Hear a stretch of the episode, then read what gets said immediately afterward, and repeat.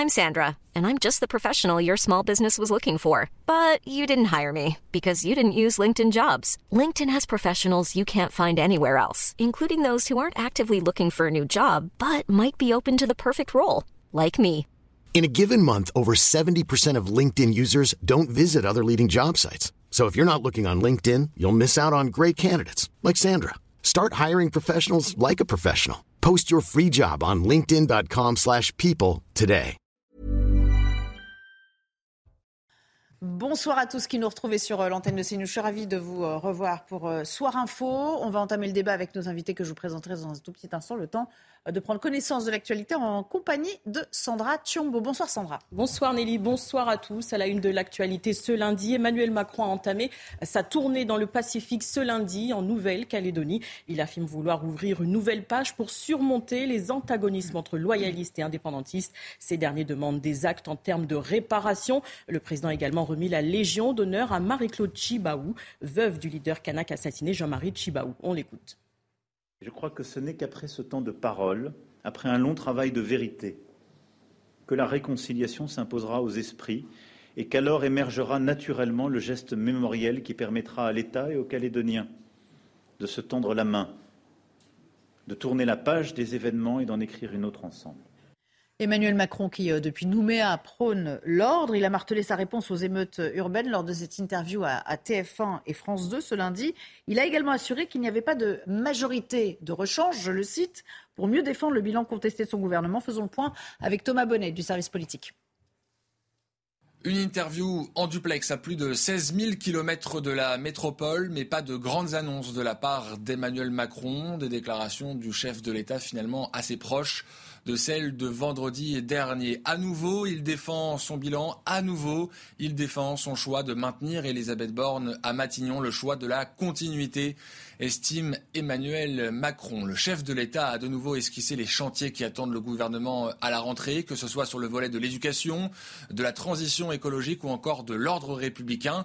Emmanuel Macron qui est d'ailleurs revenu en longueur sur les émeutes qui ont touché le pays, des violences inqualifiable selon le président de la République qui a rappelé la nécessité de rétablir l'ordre, l'ordre, l'ordre. Il a d'ailleurs félicité l'action de Gérald Darmanin et des forces de l'ordre qui ont été mobilisées pendant ces nuits d'émeutes, rappelant que 45 000 policiers et gendarmes avaient été mobilisés.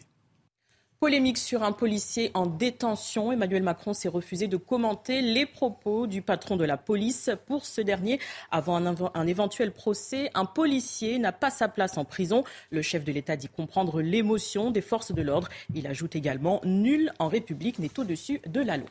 Et puis après la mise en examen de quatre fonctionnaires de la BAC de Marseille et la détention provisoire de l'un d'entre eux, la grogne des policiers s'intensifie.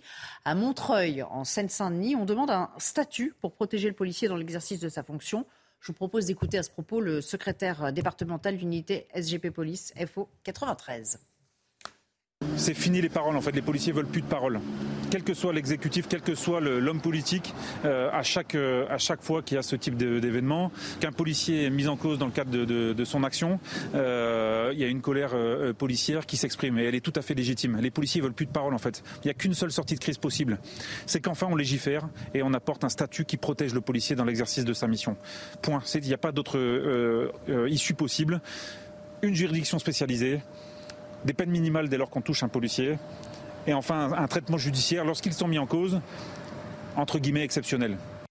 Il y a une vague d'indignation après le discours du patron de la police. Les syndicats de magistrats dénoncent des propos scandaleux et gravissimes. Le Conseil supérieur de la magistrature examinera le dossier du policier marseillais le 3 août prochain. Il a également fait une mise au point, comme nous l'explique Noémie Schulz, notre journaliste police-justice.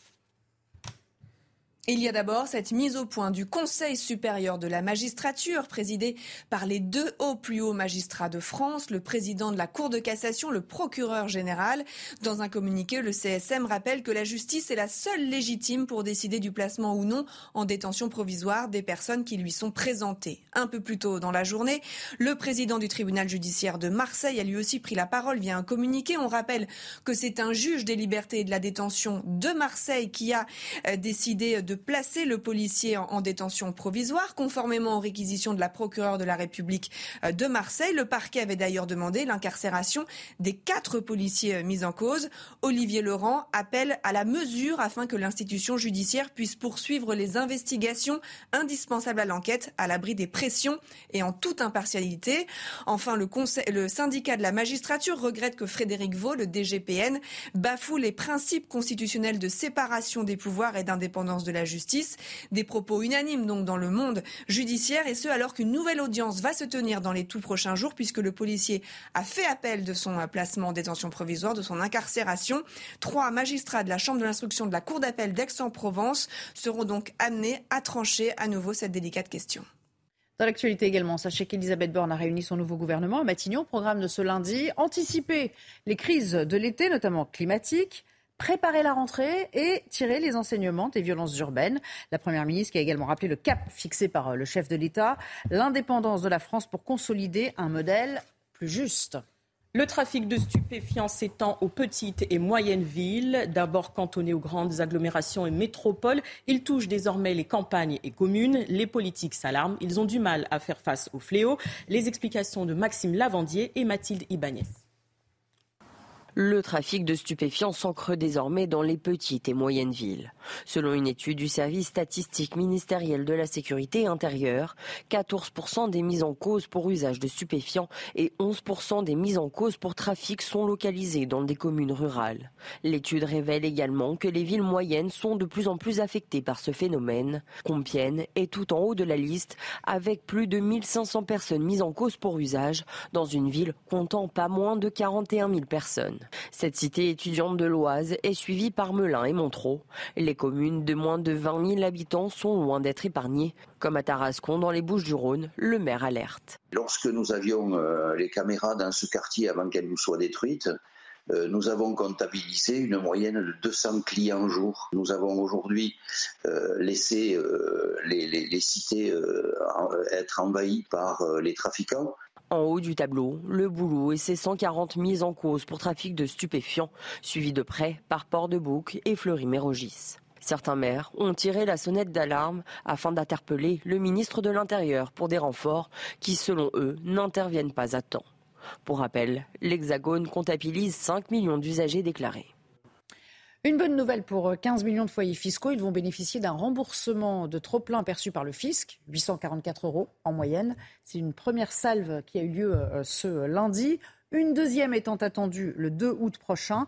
Sont concernés notamment les ménages ayant des crédits ou des réductions d'impôts. Dans le reste de l'actualité, la Grèce en guerre contre les incendies. Plus de 32 000 touristes ont été évacués de l'île de Rhodes samedi. C'est la plus grande opération de ce type jamais effectuée dans le pays, selon les autorités. Ils s'attendent encore à trois jours difficiles en raison des températures élevées. De retour à Paris, ces vacanciers ont évoqué une opération bien coordonnée. Écoutez.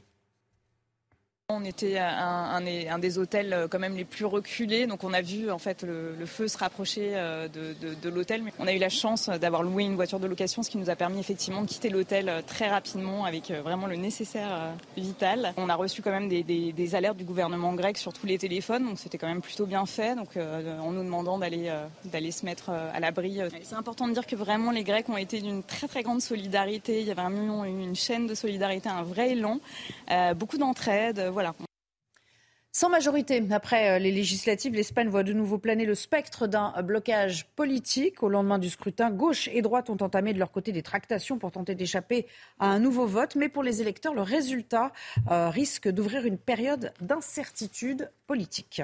Réforme judiciaire en Israël. Le Parlement a voté ce lundi une mesure clé du projet porté euh, par le gouvernement de droite, à savoir limiter la possibilité pour la Cour suprême d'invalider une décision du gouvernement. Elle est à l'origine du mouvement de contestation et suscite l'inquiétude de pays alliés, mais également des habitants. Écoutez. J'ai l'impression que mon avenir est gâché, que l'avenir de mes enfants est gâché. Vous savez, ma grand-mère est venue après l'Holocauste. Elle croyait vraiment dans ce pays. Et voir ce qui arrive aujourd'hui, ça me bouleverse. Ils sont corrompus, criminels. Le gouvernement n'agit pas dans l'intérêt de l'ensemble du pays, seulement dans l'intérêt d'une partie. C'est un jour triste pour la démocratie israélienne. Cette loi va permettre au gouvernement de passer toutes les lois qu'ils veulent, mais nous allons nous battre. L'actualité internationale, sachez que l'Ukraine revendique l'attaque de drones euh, qui a eu lieu sur Moscou euh, la nuit de dimanche à lundi. Kiev évoque euh, une opération spéciale du GOUR, le renseignement militaire. Volodymyr Zelensky avait promis des représailles aux frappes russes sur Odessa menées ce week-end. La Tunisie touchée par la canicule, le mercure a frôlé les 50 degrés ce lundi dans le pays. Il a fait jusqu'à 49 degrés à l'ombre à Tunis. C'est 6 à 10 degrés de plus que les normales de saison. Conséquence, des, coupures de courant ont été enregistrées et les habitants ont trouvé refuge sur le littoral ou les plages, même la nuit. Et on en vient presque naturellement, malheureusement, à ces feux de forêt avec une alerte rouge qui court pour les Bouches du Rhône ce mardi. Météo France a en effet euh, placé au niveau de vigilance le plus élevé le département dans sa météo des Une première d'ailleurs depuis le lancement de ce nouveau dispositif. La plupart des massifs seront totalement interdits d'accès dont euh, le parc national des Calanques. La visite en bateau reste possible, certes, mais sans débarquement. Voilà pour l'essentiel. Merci beaucoup Sandra. On vous retrouve bien sûr à, 22h pour un nouveau point euh, sur euh, l'actualité. Dans un instant, l'invité, l'invité de Soir Info, c'est Linda Kebab, déléguée nationale du syndicat Unité SGP Police. Elle a beaucoup à nous dire, vous en doutez. Soir Info, le débat à suivre dans quelques instants et je vous présenterai euh, tous nos invités. Mais d'abord, place à l'invité de la soirée pour euh, une interview euh, croisée. Bonsoir Linda Kebab. Bonsoir. Merci de nous rejoindre en direct sur notre antenne. Je rappelle que vous êtes déléguée nationale du syndicat Unité SGP Police. Évidemment, on va parler de ces commissariats de Marseille qui tournent au ralenti. On ne compte plus ces euh, dernières heures, ces derniers jours, même les arrêts maladie qui euh, découlent du maintien en détention provisoire d'un policier de la BAC. Quelle est l'étendue réelle du mouvement? Aujourd'hui, on a beaucoup parlé évidemment de ce grand sud où c'est en train de progresser, mais on pourrait aussi parler d'autres régions que le mouvement est en train de gagner, comme, comme l'île de France. Est-ce que vous avez des remontées de terrain? Oui, chaque minute, on a des remontées de terrain. Alors, il y a bien deux choses distinctes. Entendons-nous bien. Il y a tous ces collègues, notamment à Marseille et autour, qui se retrouvent essentiellement en arrêt maladie, burn-out, physique, euh, maladie psychique, physique. En tout cas, vous savez, ça fait de nombreuses années hein, que notre organisation dit que les policiers sont à bout, qu'on tire trop sur la corde et qu'il suffira de pas grand-chose pour qu'ils craquent. Eh bien, ce pas grand-chose est arrivé et c'est quelque chose de relativement grave puisqu'il s'agit d'une détention détention, pardon, détention provisoire d'un collègue. Et donc, du coup, ça a engrangé chez nos collègues de Marseille en particulier, mais autour également, beaucoup de souffrances et donc des arrêts maladie qui se succèdent par centaines. Et puis, à côté de ça, euh, nous, la nuit de jeudi à vendredi, en, tant qu'organisation syndicale, on a suivi en direct, hein, évidemment, les présentations au JLD des différents effectifs, des différents collègues qui ont été présentés cette nuit-là. Et puis, on a appris cette détention provisoire euh, qui, pour nous, est absolument incompréhensible. Et très vite, dans les minutes qui ont suivi, nous avons appelé à un 562, c'est-à-dire à ce que les effectifs sur l'ensemble du territoire national entrent en service minimum, ce qui est le cas, et c'est particulièrement ça qu'on observe sur le reste du territoire national. Oui, vous dites en fait, euh, agissons en responsabilité quand même en cas d'urgence. Vous êtes pour un, pour un service minimum quand même. Ah, enfin, on reste quand même des policiers. Euh, on est là pour sauver la veuve et l'orphelin, pour protéger les personnes les plus vulnérables et pour ne pas non plus bafouer la nécessité de porter secours à des personnes qui sont en danger, notamment pour leur intégrité physique. Donc, il y a bien cet appel au service minimum. Il est question de ne plus faire de politique du chiffre, d'ailleurs chose qu'on dénonce depuis de nombreuses années. Il y a plus de raison de faire de l'initiative, il n'y a plus de raison d'aller sur la voie publique pour aller euh, faire du contrôle routier, du contrôle d'identité interpeller pour une barrette de shit, euh, faire de la verbalisation, faire de l'initiative, prendre le risque prendre le risque de se retrouver face à un refus de tempérer, avec tout ce que ça, ça, suppose, suppose pardon, derrière.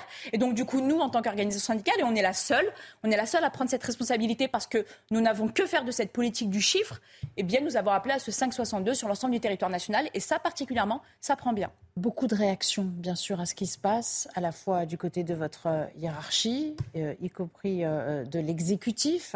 J'aimerais qu'on revienne à, à ce qu'a dit le directeur général de la police nationale. Est-ce que vous avez vécu comme un soutien sans faille les propos de Frédéric Vaux et dans la foulée le soutien euh, à demi-mot puisqu'il a dit qu'il approuvait entièrement euh, le propos de Frédéric Vaux euh, de Laurent Nunez, préfet de police de Paris. Vous vous êtes dit ah enfin eux nous comprennent. Écoutez, moi, je ne suis pas amenée à, analyser ou à commenter les propos du directeur général de la police nationale ou du préfet de police, mais euh, ça va de soi. Euh, ce sont des, paroles qui, je pense, sont sincères et qui sont nécessaires. je ne pense pas qu'ils fassent ça de manière calculée, ça c'est mon avis personnel, mais euh, ils ont surtout bien conscience de ce qui se passe dans les rangs et de la situation gravissime dans laquelle on se trouve. On a énormément de souffrance aujourd'hui dans les rangs des policiers. Encore une fois, comme je vous l'ai dit, ça fait des années qu'on en parle. Et puis là, cette détention provisoire, elle, jette l'ensemble de nos collègues dans une forme d'incompréhension et une abîme incroyable. Et donc, évidemment, ces propos sont nécessaires. Est-ce que ça va régler le problème? Certainement pas. Est-ce que ça va libérer nos collègues? Certainement pas. Et est-ce que ça va mettre fin à cette grogne? Certainement pas. Je parlais des différentes réactions. Emmanuel Macron, depuis Nouméa, en Nouvelle-Calédonie, où il a entamé euh, sa tournée euh, dans le Pacifique, n'a pas voulu se prononcer. Mais tout en ayant dit cela, il a quand même dit, au détour d'une phrase, Nul aujourd'hui n'est au-dessus des lois, tout en rappelant, le fameux en même temps, que la présomption d'innocence valait pour tout le monde. Est-ce que ça vous a déçu? Est-ce que vous vous dites, il est dans un équilibre difficile vis-à-vis de la séparation des pouvoirs et au fond, il est dans son rôle? Oh, Pour être dessus, il faut déjà s'attendre à quelque chose. Donc non, je ne suis pas déçue. Il y a deux choses. Oui, nul n'est au-dessus des lois. Néanmoins, les policiers ont le sentiment très sincère et factuel d'être en dessous des lois. Je rappelle juste une chose pour que les gens comprennent. En matière d'usage d'une arme, nous avons, nous, policiers, la délégation de l'usage de la force. C'est-à-dire que quand vous voyez un policier dans la rue qui a une arme dans les mains, a priori, vous estimez qu'il le fait dans le cadre de ses missions. Ce qui n'est pas le cas euh, du euh, citoyen lambda, dont on peut imaginer qu'il y a derrière une activité crapuleuse. Or, dans le traitement judiciaire qui est fait, et je vais faire des comparaisons très simples et d'actualité, eh le traitement qui est réservé à ces policiers quand ils sont présentés à des magistrats, c'est un traitement réservé à un criminel de base qui aurait fait usage de son arme dans son intérêt personnel. Je rappelle juste que dans le même temps, le 14 juillet à Caen, il y a un monsieur qui, à coup de marteau, a fracassé le crâne d'un enfant de 12 ans. Eh bien, ce monsieur aujourd'hui, dont on ne comprend pas les raisons de son acte, est laissé libre jusqu'à son procès. Je vous rappelle que tous les jours, 12 000 policiers, en l'occurrence par an, tous les jours des policiers sont agressés, certains mutilés. Eh bien, les auteurs sont laissés libres jusqu'au procès. Et là, on a un policier qui n'est pas un voyou, qui apporte toutes les garanties de représentation, qui ne va pas fuir, dont le numéro de téléphone, les coordonnées euh, de son domicile et même les coordonnées bancaires sont connues de toutes les administrations qui ne va pas se concerter, qui ne va pas exercer de pression sur les protagonistes de cette affaire, eh bien, qui lui est placé en détention provisoire. Alors vous allez nous dire, bah oui, mais il y a la pression de la rue. Vous comprenez, euh, on crame des bagnoles. Et donc ça veut dire aujourd'hui que les, délinquants, les voyous, les criminels, ceux qui crament des bagnoles, guident la main des magistrats. Vous, en tant que policier, on, euh, on s'assure la, paix sociale à travers ce genre de décision. Bah, c'est raté parce que je vous rappelle qu'à Nanterre, il ne faut pas oublier aussi notre collègue de Nanterre qui a été placé en détention provisoire sous euh, les mêmes euh, arguments, c'est-à-dire préserver la paix sociale, je vais mettre cinq guillemets. Finalement, ça n'a pas marché, mmh. puisque euh, les émeutiers ont mis le pays, le pays à feu et à sac. Donc, ce qui veut dire aujourd'hui que ce sont les délinquants et les criminels qui guident la main des magistrats. En tout cas, c'est profondément notre avis en tant que policiers. Nous ne sommes pas des sous-citoyens. Et d'ailleurs, notre organisation syndicale, et c'est très important, a depuis plusieurs jours déjà, et on a commencé à rencontrer des groupes parlementaires, revendiquer des choses très claires un statut spécifique du policier mis en examen. On ne peut pas considérer un policier dans le bureau du magistrat de la même manière qu'on traite un criminel. L'anonymisation complète, parce qu'aujourd'hui, on a des policiers, dans le contexte que l'on connaît depuis un mois et demi, qui sont clairement en danger, ainsi que leurs familles. Et puis également, c'est une chose importante qui, je pense, réglerait bien des problèmes, eh bien, que des magistrats spécialisés à l'usage des armes dans des conditions dégradées telles que euh, le vivent les policiers eh bien, soient mis en place, soient formés et en tout cas s'occupent des dossiers d'usage des armes par les policiers. Ce serait un bon début et sans vous parler aussi d'une protection euh, fonctionnelle qui soit enfin efficace et que les policiers arrêtent de courir après leur administration pour que leurs frais d'avocat soient pris en charge. On va y revenir de toute façon. Mais pour ceux qui nous regardent et pour qu'on comprenne bien, le juge, pour rebondir sur ce que vous disiez, le juge a retenu au fond deux motifs. Un, empêcher toute pression euh, sur la victime, des proches ou des témoins. Deux, empêcher toute concertation frauduleuse avec les autres policiers. On a bien compris que ces motifs vous paraissaient complètement à côté de la plaque. Parlons de Gérald Darmanin, après avoir euh, évoqué la, euh, personne du, président de la République. Lui aussi est à Nouméa. Sa venue est ardemment souhaitée à son retour sur le terrain. Il va devoir prendre position clairement, lui, entre un Emmanuel Macron et un, un Laurent Nunez.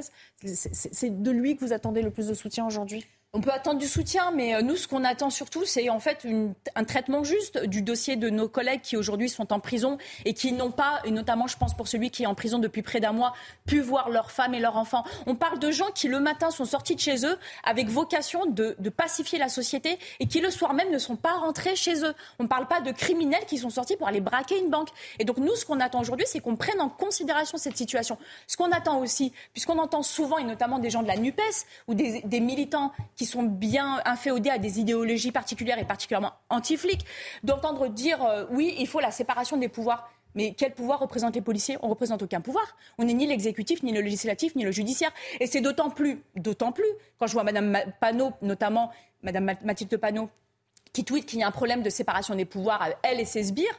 Enfin, je, Elle se trompe de... de, je, non, mais attendez, juste une chose de, mémoire, il ne me semble pas que ce soit des policiers qui, au pied des tribunaux judiciaires, demandent non pas justice mais vengeance dans l'affaire Adama Traoré et qui, eux, en l'occurrence, bafouent toutes euh, les, les, règles en matière d'indépendance de la justice. Donc nous, en tant que policiers, tous les jours, on est auxiliaire de justice, tous les jours, on sait ce qui se passe. On nous parle de surpopulation carcérale, des pédophiles qui sont condamnés et qui, sont, qui, euh, bénéficient d'un bracelet. Parce que vous comprenez, surpopulation carcérale, on nous dit oui, les policiers ont la délégation de l'usage de la force, mais une fois qu'ils font usage de l'arme, eh bien, ils sont traités comme le pire des criminels. Pour nous, c'est absolument plus entendable. Et nos collègues aujourd'hui, et je tiens à le dire, c'est un mouvement qui vient de la base. Il n'y a, pas de, calcul politique. C'est un mouvement qui vient de la base. Nos collègues sont à bout. Ce sont des burn-out, ce sont des fatigues psychiques, ce sont des ressentis physiques. Nos collègues aujourd'hui à Marseille, autour, et il ne faut pas oublier ceux qui sont sur la plaque parisienne, notamment à Nanterre, qui sont aussi en souffrance. On a eu le même cas avec les motards, qui la semaine qui a suivi la détention provisoire de notre collègue motard, se sont retrouvés aussi en burn-out. Eh bien, c'est un mouvement qui vient de la base. Nous, en tant que représentants du personnel, on l'accompagne.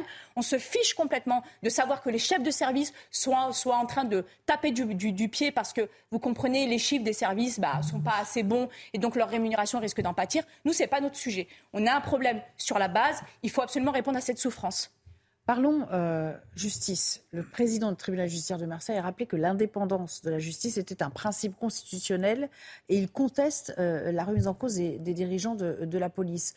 On a l'impression aujourd'hui que le face-à-face, cette opposition euh, police-justice n'a jamais été aussi fort. On l'avait vu déjà euh, avec la nomination à l'époque de Gérald Darmanin et Éric Dupont-Moretti. On avait dit ces deux-là seront-ils réconciliables? Là, on a l'impression que ce sont les deux entités qui sont en train de se faire face et que euh, ces points de vue sont irréconciliables. Bah, en Comment on en sort? Je ne pense pas que ce soit deux institutions qui soient irréconciliables. Je pense que ce sont des personnes qui feront une mauvaise appréciation d'une situation. On parle de dossiers bien précis, on parle d'éléments factuels, on parle d'un travail objectif au quotidien des policiers qui constatent que des délinquants et des criminels sont libérés. Combien de fois sur votre chaîne et sur d'autres on traite de faits divers et à chaque fois les journalistes disent eh bien la personne était connue des services de police, elle attendait son procès dans des faits similaires précédents, puis comme elle a été laissée libre, elle a recommencé à voler, violer, agresser, tuer, parce qu'au final, eh bien, on estime aujourd'hui c'est, euh, vous savez, euh, le principe de lutte contre la surpopulation carcérale, qu'il faille euh, éviter de mettre des personnes en prison. Et tout à coup, pour des policiers, on arrive à trouver des matelas en rab. Mais ça, c'est un problème, c'est un vrai problème. Comment avez-vous vécu ce communiqué sorti ce week-end, bien sûr, du syndicat national de la magistrature, qui trouve au fond des circonstances atténuantes aux émeutiers euh, ça c'est dans la, foulée de l'affaire Naël, et qui, et qui enfonce la police. Ça vous, a, ça vous a blessé Enfin, les hommes et les femmes que vous représentez ont été blessés par, euh, par ces mots, par ces lignes? Quand vous lisez le communiqué du syndicat de la magistrature, vous comprenez pourquoi je suis sur votre plateau ce soir. C'est tout ce que j'ai à vous dire. Et je sens aussi euh, toute la colère, euh, oui, beaucoup de colère. sourde qui est dans votre, dans votre voix. Et pourtant, on a l'habitude de. Ce, ce syndicat est indigne et vraiment fait une injure, une injure permanente à la justice. Et je déplore vraiment que l'on puisse aujourd'hui accepter que des propos aussi séditieux que ceux du syndicat de la magistrature. Je rappelle juste, pour ceux qui ne savent pas, que le syndicat de la magistrature a été fondé notamment par un homme, Oswald Bodo, qui a fait une harangue en 1974 et qui a dit, je ne fais que le citer, protéger le voyou contre le policier. On a tout dit. Oui, c'est l'inversion des, des valeurs. Faut-il des juridictions spéciales donc, pour juger les, policiers? Vous en avez dit un mot. Euh, c'est-à-dire qu'au fond, euh, on estime que le travail d'enquête doit être plus adapté au cadre euh, dans lequel ils agissent sur le terrain, parce que ce sont des enquêtes effectivement plus minutieuses, les circonstances sont plus difficiles à établir. Il faut vraiment qu'on aille dans ce sens pour, pour éclaircir toutes les zones d'ombre qui peuvent entraver le travail ou qui peuvent semer le trouble sur, euh, sur ce qui se passe réellement Oui, très concrètement, en fait, ce qui se passe aujourd'hui, c'est que quand un policier fait usage d'une arme, pas seulement de son arme létale, mais de l'armement intermédiaire également, eh bien, le dossier est transmis au parquet dès lors qu'il y a une saisie, notamment IGPN, donc il y a une enquête judiciaire. Et puis, ce sont des personnes qui, au quotidien, gèrent, traitent des affaires générales. Et donc, ils vont traiter de cet usage de l'arme sans forcément pouvoir apprécier les conditions d'usage que sont celles des forces de l'ordre, et notamment la situation dégradée, le stress, l'effet tunnel, mais également tout simplement des choses très bêtes. Le code de sécurité intérieure, et je vous le dis très sincèrement, Autant il a été très mal rédigé en 2017 et nous à l'époque déjà on avait dit attention il n'est pas assez bien bordé et il ne sécurise pas assez les effectifs. Autant aujourd'hui il y a des magistrats qui ont beaucoup de difficultés à l'appréhender et d'ailleurs on, s'est retrouvé plusieurs fois dans des situations similaires où le code de sécurité intérieure a été très mal appréhendé par des magistrats qui ont finalement traité le dossier comme un usage d'armes par un citoyen lambda. Or l'usage d'une arme par un un policier ou un gendarme, ce n'est pas l'usage d'une arme par un citoyen lambda et on ne peut pas absolument pas l'aborder de la même manière. Et donc oui, nous, notre organisation syndicale, la Unité SGP, on demande des magistrats spécialisés qui connaissent en fait l'usage des armes en situation dégradée et de stress et en prenant en compte aussi les conditions d'exercice des forces de l'ordre, c'est-à-dire cette délégation d'usage de la force. Et probablement ça réglera pas tous les problèmes parce qu'il y a plein d'autres choses à régler derrière, mais en tout cas on pourra avoir des, des magistrats qui sauront de quoi ils parlent. J'aimerais juste vous faire réagir à, ce qu'a dit Jean-Luc Mélenchon euh, ou ce qu'il a euh, sur Twitter. Il a dit aucune sanction, même verbale, euh, du président. les abus sont encouragés, consternants. Il, il, est à côté de la plaque. Les abus sont, je répète, les abus sont encouragés. En gros, il fait.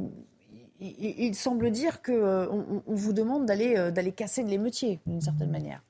Non, mais en fait, on parle de quelqu'un qui est à moitié sénile. Donc, euh, en fait, euh, moins on parlera de lui et mieux il fera d'écart. Euh, une fois qu'on a dit ça, en fait, Monsieur Mélenchon, je rappelle que c'est touche-moi pas, je suis la République. Donc, je veux dire, en matière de factieux, de séditieux, on n'a pas fait mieux que lui. On est mhm. quand même une personne qui a été le leader d'un mouvement qui aujourd'hui, dont les membres aujourd'hui, au motif qu'ils ont une écharpe, se glissent au milieu des black blocs lors des manifestations et lorsqu'il y a des charges policières, estiment, ou de gendarmes, estiment qu'elles ne doivent pas avoir lieu. Ce sont des personnes qui sont une injure permanente à nos institutions. Et je vais rajouter une chose supplémentaire.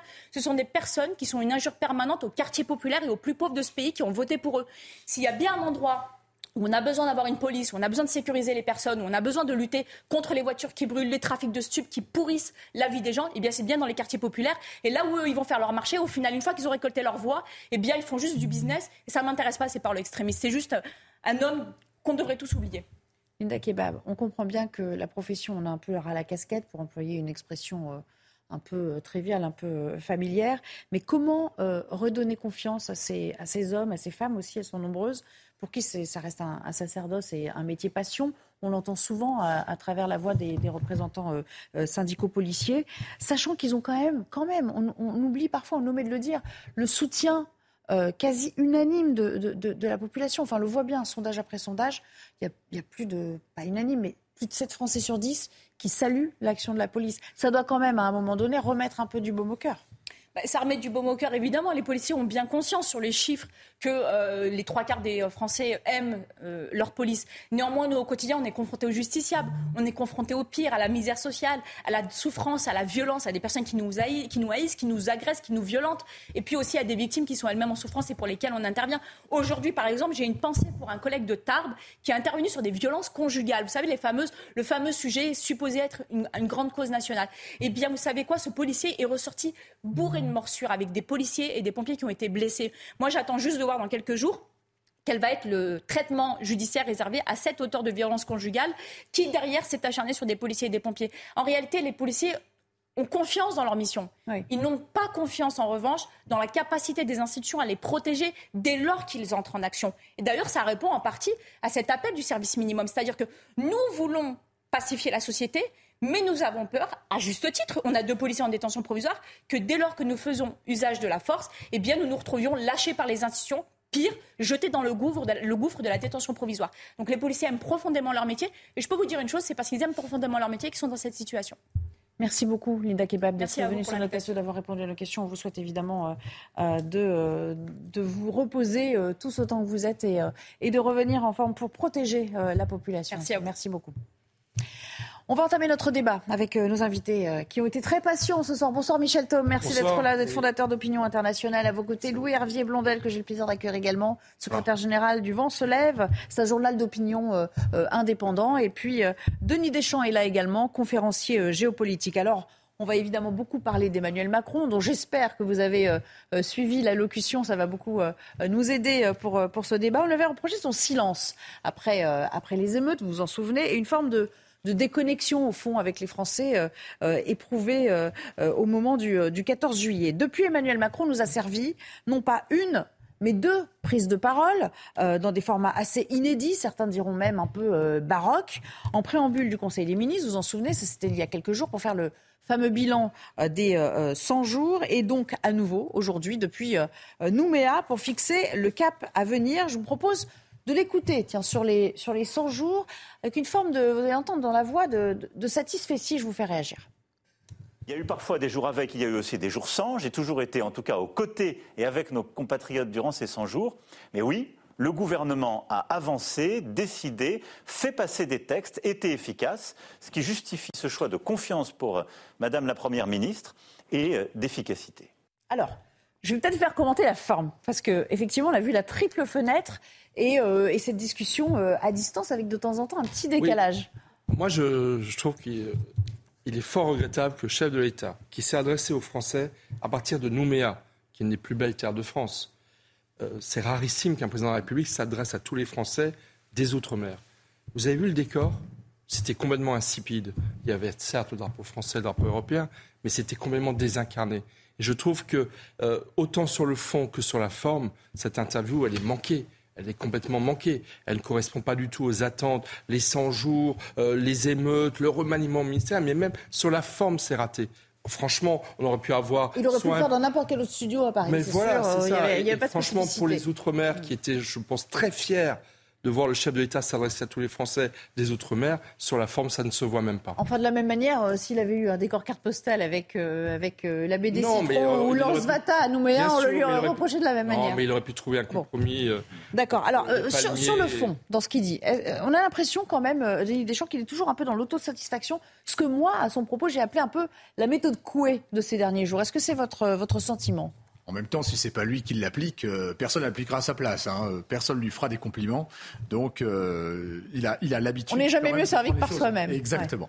Euh, non, le, point important, je pense, il y a plusieurs choses très importantes dans cette affaire. la première chose, c'est qu'il a, il a, il a, il a senti qu'il fallait qu'il reprenne la main, qu'il reprenne la main sur la communication.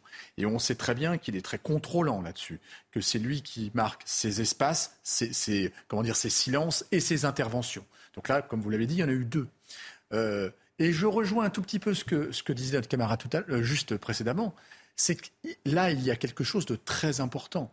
L'épicentre du monde, c'est l'Indo-Pacifique, l'océan Indien, l'océan Pacifique. Il est en plein milieu. Il y a énormément de choses à évoquer, à analyser et à exprimer au nom de la France, qui est ce magnifique, euh, comment dire, le soleil ne se couche jamais sur, sur le territoire de France grâce à notre Indo-Pacifique.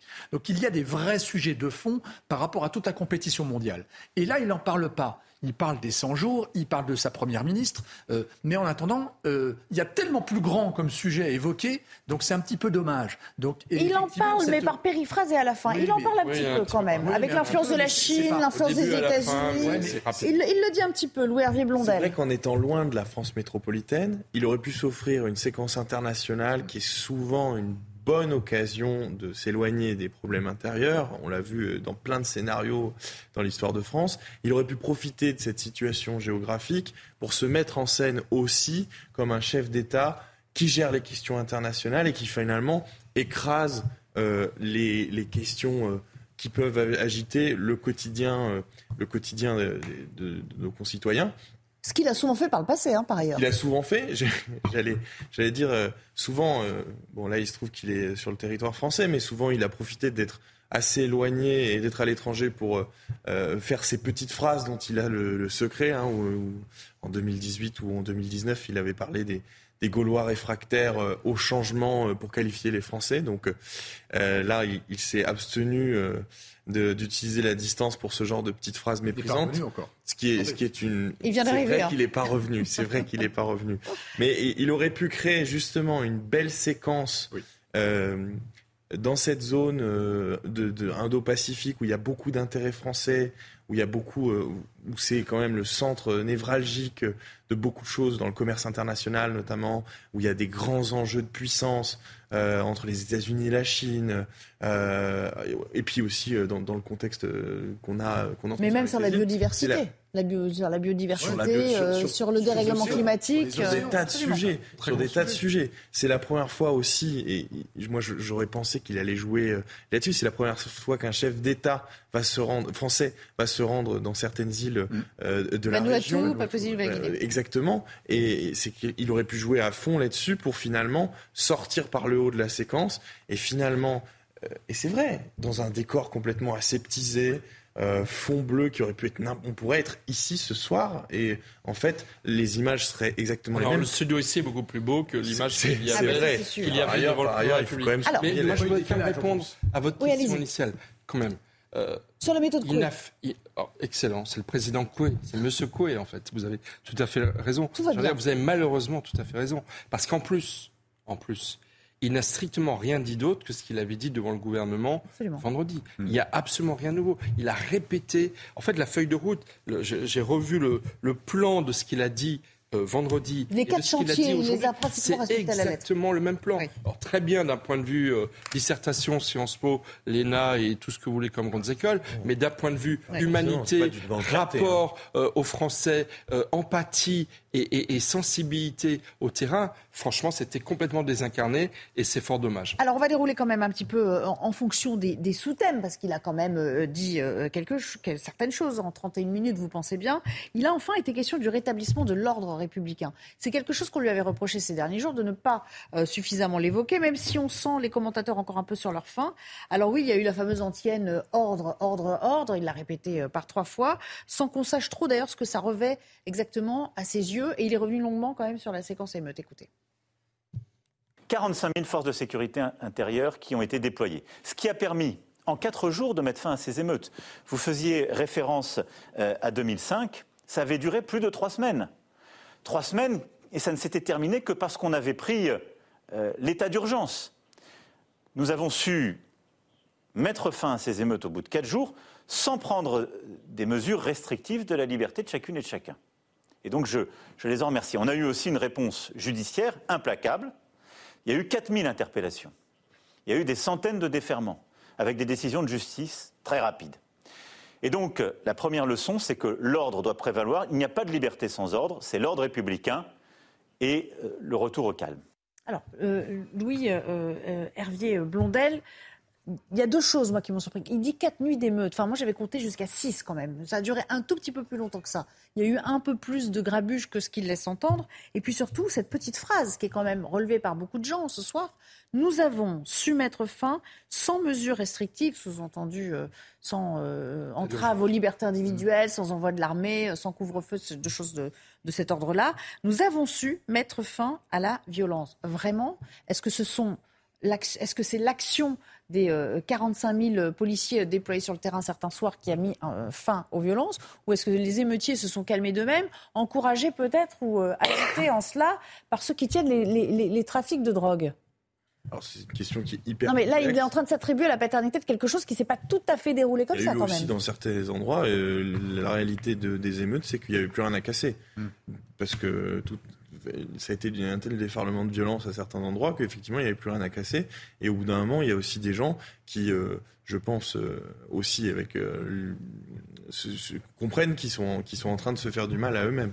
Ce, qui Mhm. me, ce, qui me, ce qui me choque ou m'interroge, moi, c'est cette satisfaction de voir qu'on on a, on a le pays qui est quand même dans un état qui n'est qui est pas un état satisfaisant et de voir eh ben, le président dérouler son auto-félicitation. euh, ah, on a carrément assuré. Enfin, ils ont créé aussi les conditions d'un- désordre social euh, sur des séquences très longues, parce que on, les émeutes, c'est c'est encore un épiphénomène d'une longue dégradation de, l'unité nationale. Et il nous propose comme slogan ordre, ordre, ordre. Ben moi, j'ai un autre triptyque à lui proposer au président de la République liberté, égalité, fraternité. Voilà la réponse qu'il faut avoir. Et moi, je trouve que l'ensemble de ces réponses sont extrêmement timorées sur la, sur la police.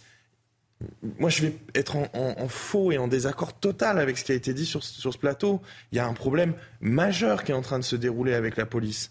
Il y a un problème majeur avec le directeur, avec le directeur général de la police qui, qui, qui, qui dit qu'un policier ne devrait pas aller en une séquence de, d'une séquence contre la justice.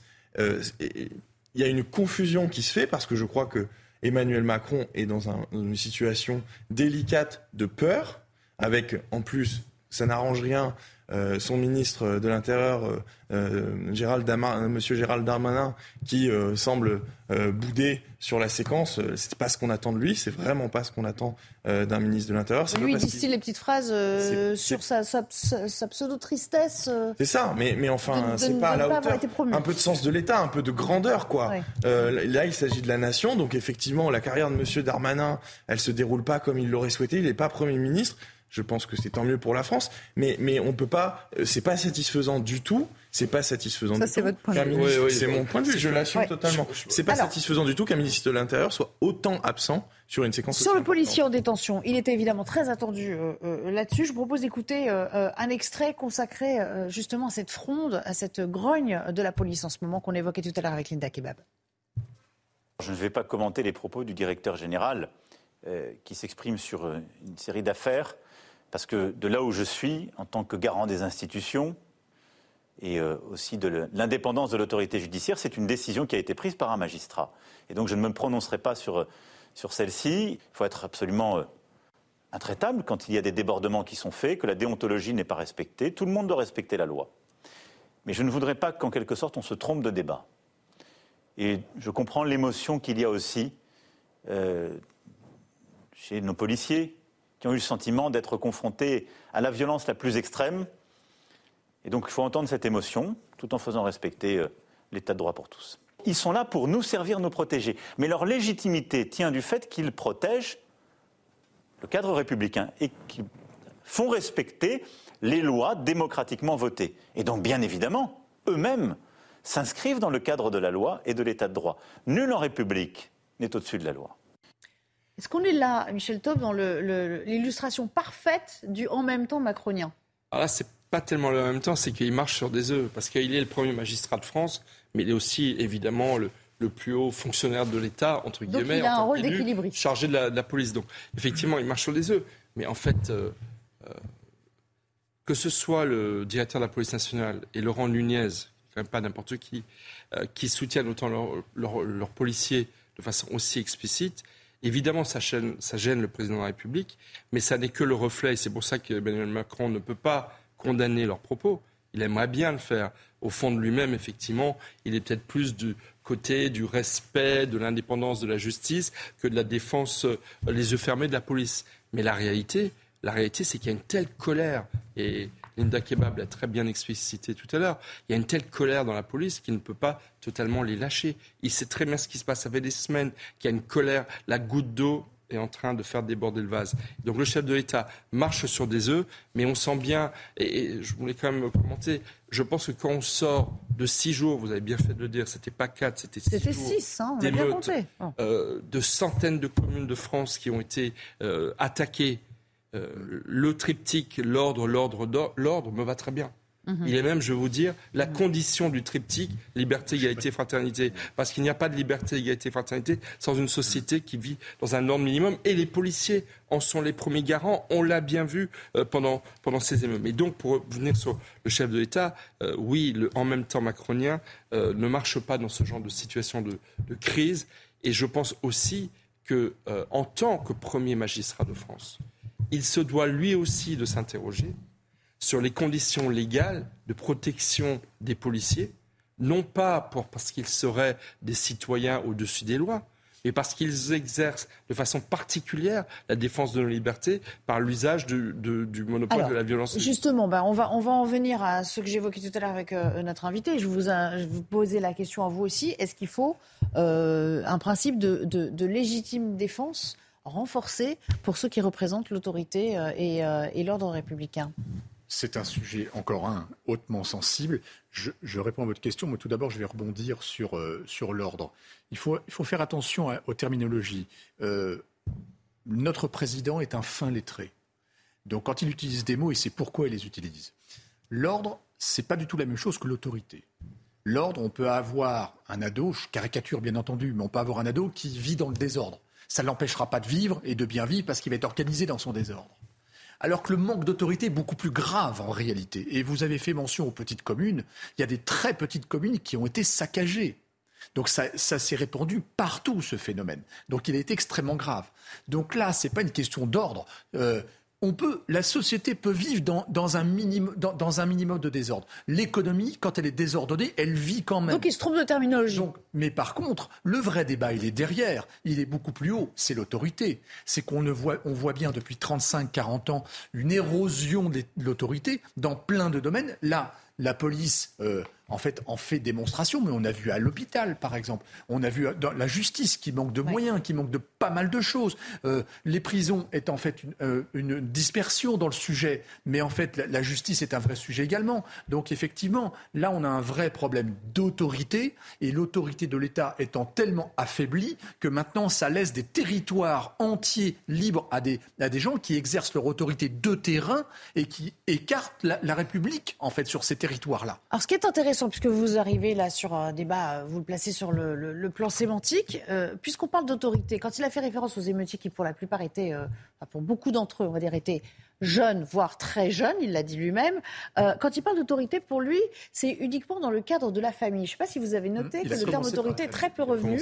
Il a dit euh, il faut euh, rétablir l'autorité de la famille, mais à aucun moment il n'a placé ça sur le plan régalien. C'est intéressant quand même à commenter. Dans long et c'est. Oui. Il s'en remet vraiment à l'autorité familiale stricto sensu.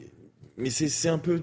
C'est cohérent avec tout le reste. C'est-à-dire que ce discours, c'est un discours d'affaiblissement du politique d'affaiblissement du politique. Face à des corps constitués, face à, des, à, des, à des, phénomènes socioculturels qui sont profonds, et au lieu euh, de dégainer de la politique face au manque de politique, c'est-à-dire par exemple un grand plan de formation des policiers, c'est-à-dire euh, redonner des moyens à la justice davantage, c'est-à-dire en fait faire, faire, faire des choses euh, pour mettre en dynamique mm. euh, ces manques et, pas euh, noyer le poisson, ni dire ah, je commenterai pas en commentant, en faisant des espèces de, de prétéritions qui sont oui, il faudrait tirer les leçons de ce qui se passe concrètement. Il s'agit pour moi, là, là, vu la situation, et me puis ce qui se passe à Marseille, il s'agit pour moi non pas juste de taper sur la table, du poing sur la table en disant en plus, il commence en disant Ah oui, euh, il y a des familles monoparentales, euh, c'est compliqué, des enfants. Ah oui, mais si c'est compliqué, ça veut dire qu'il faut quelque chose de, plus grand et pas simplement dire Bon, les parents, euh, à 22h, il faut que vos enfants soient. C'est pas le rôle dans lequel on attend. Vous, savez, il a, dès une des choses qui a le plus choqué depuis les émeutes, c'est que le chef de l'État a tout de suite dit J'ai besoin de temps pour comprendre. Il a besoin de temps pour comprendre. Et il a redit vendredi et aujourd'hui qu'il se donnait jusqu'à la fin de l'été pour annoncer euh, les leçons qu'il a tirées de ces émeutes. Moi, je pense qu'on a déjà des indices de ce vers quoi il va aller. Alors, c'est quoi? C'est qu'au niveau du remaniement ministériel, sur les fonctions régaliennes, rien n'a changé. Mm. Le ministre n'a pas changé, il n'a pas renforcé le pôle régalien euh, par rapport justement au problème d'ordre et ou d'autorité. En revanche, la ministre des Solidarités, ministre de la Ville, ministre de Logement ont été changés euh, et, ont été renforcés avec Aurore Berger, avec le maire de Dunkerque, qui, est quelqu'un de, très intéressant. Et donc, à mon avis, je pense qu'effectivement, il a parlé tout à l'heure, effectivement, longuement d'autorité parentale, en disant que sur les 500 jeunes qui ont été déférés devant la justice. Donc, il va remettre des moyens, il va remettre des moyens dans les quartiers, dans la ville. Beaucoup venaient de familles monoparentales. Et donc, je pense effectivement, son pôle, toujours pareil avec Emmanuel Macron, euh, sa dimension sociale est plus forte en lui que l'homme qui veut assurer et faire respecter l'autorité, et qu'effectivement, à l'automne, il va aller plus dans cette direction-là, aux grandes dames, à mon avis, des Français, qui demandent aussi, encore une fois, qu'en matière d'autorité, d'ordre public, de respect des, euh, policiers, euh, euh, il y ait plus de fermeté appliquée dans notre société. Oh, je vous propose d'en reparler parce qu'on va y consacrer une bonne partie de toute façon de cette émission, mais on va marquer une courte pause et puis on, revient. On parlera aussi d'éducation parce que tout ça évidemment est intimement lié. À tout à l'heure. De retour dans Soir Info, et il est temps bien sûr de prendre connaissance des principaux titres de l'actualité en compagnie de Sandra Thiombo. Nouveau rebonsoir Sandra. Bonsoir Nelly, bonsoir à tous. Les temps forts de ce lundi, depuis Nouméa, Emmanuel Macron prône l'ordre. Il a martelé sa réponse aux émeutes urbaines lors de son interview sur TF1 et France 2. Il a également assuré qu'il n'y avait pas de majorité de rechange pour mieux défendre le bilan contesté de son gouvernement. On écoute le président de la République sur le retour de l'autorité. Cette violence qu'on a vue, qui a conduit à, à brûler des écoles, des mairies, des gymnases, des bibliothèques, puis qui est devenue une violence de pillage, elle est le fait de, au fond, de certains de nos compatriotes qui sont extrêmement jeunes, qui étaient parfois manipulés par d'autres, parce qu'on a ensuite eu euh, des choses plus organisées. La leçon que j'en tire, c'est un, l'ordre, l'ordre, l'ordre. La deuxième, c'est que notre pays a besoin d'un retour de l'autorité à chaque niveau, et d'abord dans la famille. C'est une bonne nouvelle pour 15 millions de foyers fiscaux. Ils vont bénéficier d'un remboursement d'un trop-plein perçu par le fisc, 844 euros en moyenne.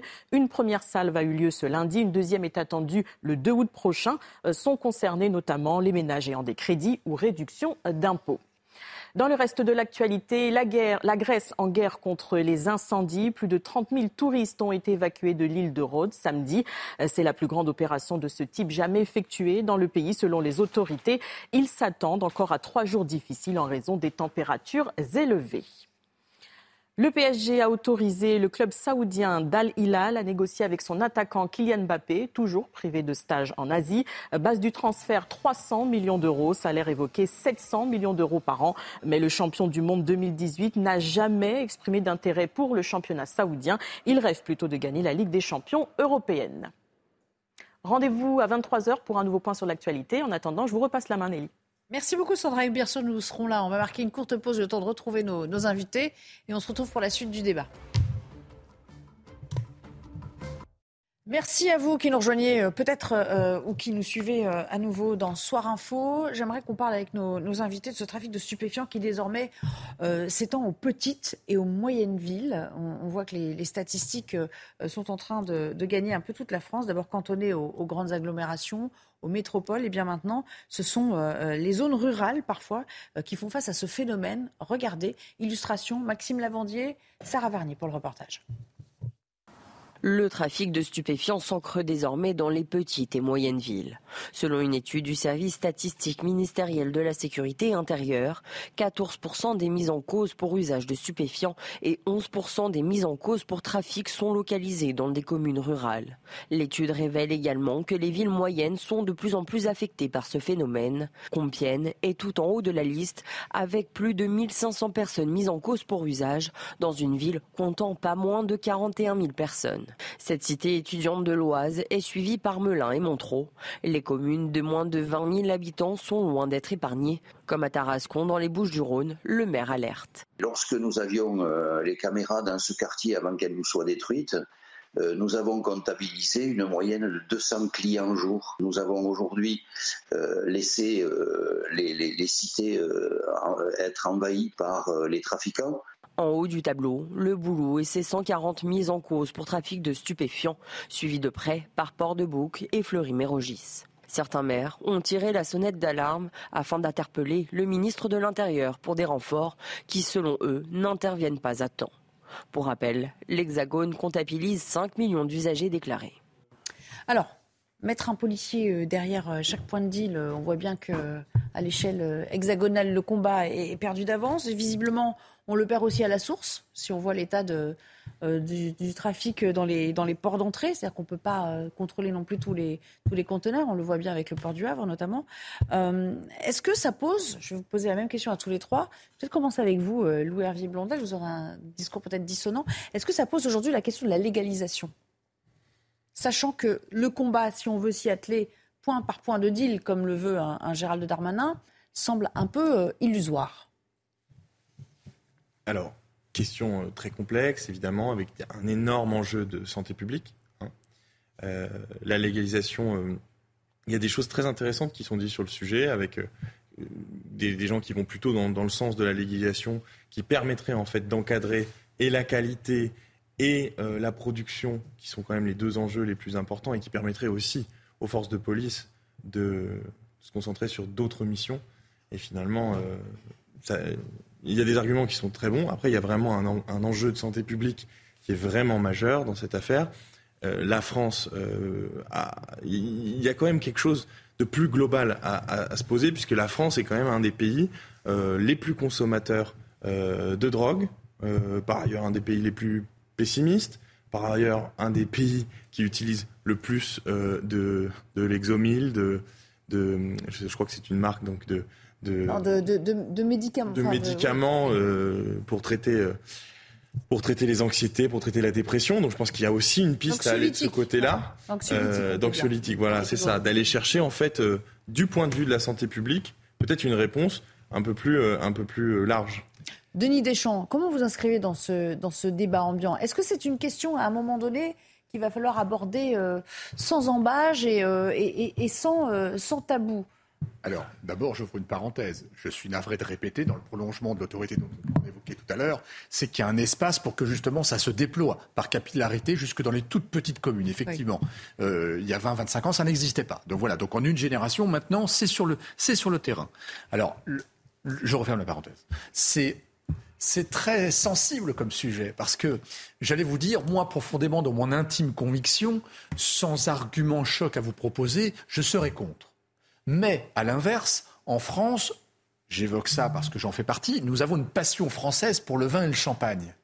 Ça pourrait être aussi euh, avoir une connotation euh, à, partir de certaines doses où ça pourrait être une drogue avec une accoutumance. Et donc c'est une drogue. Voilà, donc vous voyez, donc en réalité, drogue légale, mais c'est une drogue. Moi, je, suis contre cette. C'est une drogue euh, pour ceux qui en sont dépendants.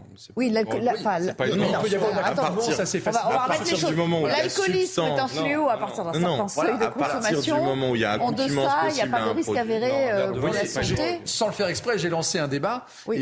C'est très sensible parce que effectivement, moi, je n'aime pas tout ce qui se fume, mais par contre, j'aime beaucoup de champagne. Donc vous voyez bien, c'est très compliqué comme sujet. Et donc qu'est-ce qu'on les... Monsieur Deschamps, vous oubliez les spiritueux. Vous avez dit vin, champagne. C'est vrai. Vous oubliez les spiritueux qui en France sont, très importants. Mais pour répondre à votre question, moi j'ai deux choses à dire. D'abord, moi je suis depuis toujours partisan. Je considère qu'on a complètement échoué en France en matière de lutte contre euh, l'usage des drogues. Vraiment, c'est un échec complet. On a mis des moyens considérables. La législation est sur le papier extrêmement sévère. Et la réalité, c'est que l'augmentation euh, des toxicomanies, elle est flagrante. moi, je suis vraiment partisan, en plus avec des dimensions de quartier et d'économie de, parallèle qui s'est développée, de casser ce marché terrible euh, en, en nationalisant la distribution des stupéfiants. Pas légaliser, mais de nationaliser. Le jour où on mettra, même, enfin bon, oui, mais le jour où on mettra, le jour où on mettra dans les quartiers où il y a le plus de trafic de drogue, des points de vente avec des soignants, vous casserez le prix du marché et vous casserez le marché. Et moi, j'aimerais revenir sur l'enquête que vous avez, vraiment en deux mots, sur les stupéfiants petites et moyennes villes touchées. Moi, j'aimerais quand même le rapprocher du fait qu'il y a eu 553 communes touchées par les émeutes. C'est les propos de Christophe Béchu, le, ministre, et qui disait qu'il y avait notamment 170 villes où il n'y avait pas de politique de quartier sensible. Et j'aimerais rapprocher du fait qu'il y a beaucoup de petites communes qui sont touchées par les stupéfiants. Je pense que les stupéfiants, c'est le reflet de cette violence qui gagne l'ensemble du pays. J'ai fait venir à Maury Bucco du service police-justice. À moi, on vous a fait venir pour une autre illustration. Vous avez parlé d'une histoire qui s'est déroulée il y a quelques jours à Melun, en Seine-et-Marne, avec un accrochage qui a particulièrement mal tourné. Qu'est-ce qui s'est passé? Alors Nelly, c'est une histoire qui s'est passée en trois actes. Tout commence effectivement samedi dernier aux alentours de 21h50 à Melun et plus exactement avenue euh, Antoine de Saint-Exupéry. Euh, vous voyez sur la carte, un homme conduisait une Golf et un accrochage avec une motocross euh, dans cette rue. Alors cette motocross, elle est a priori euh, conduite par un jeune homme de la cité voisine. Alors il faut savoir que cette rue Saint-Exupéry, elle se trouve à côté de la cité Montaigu.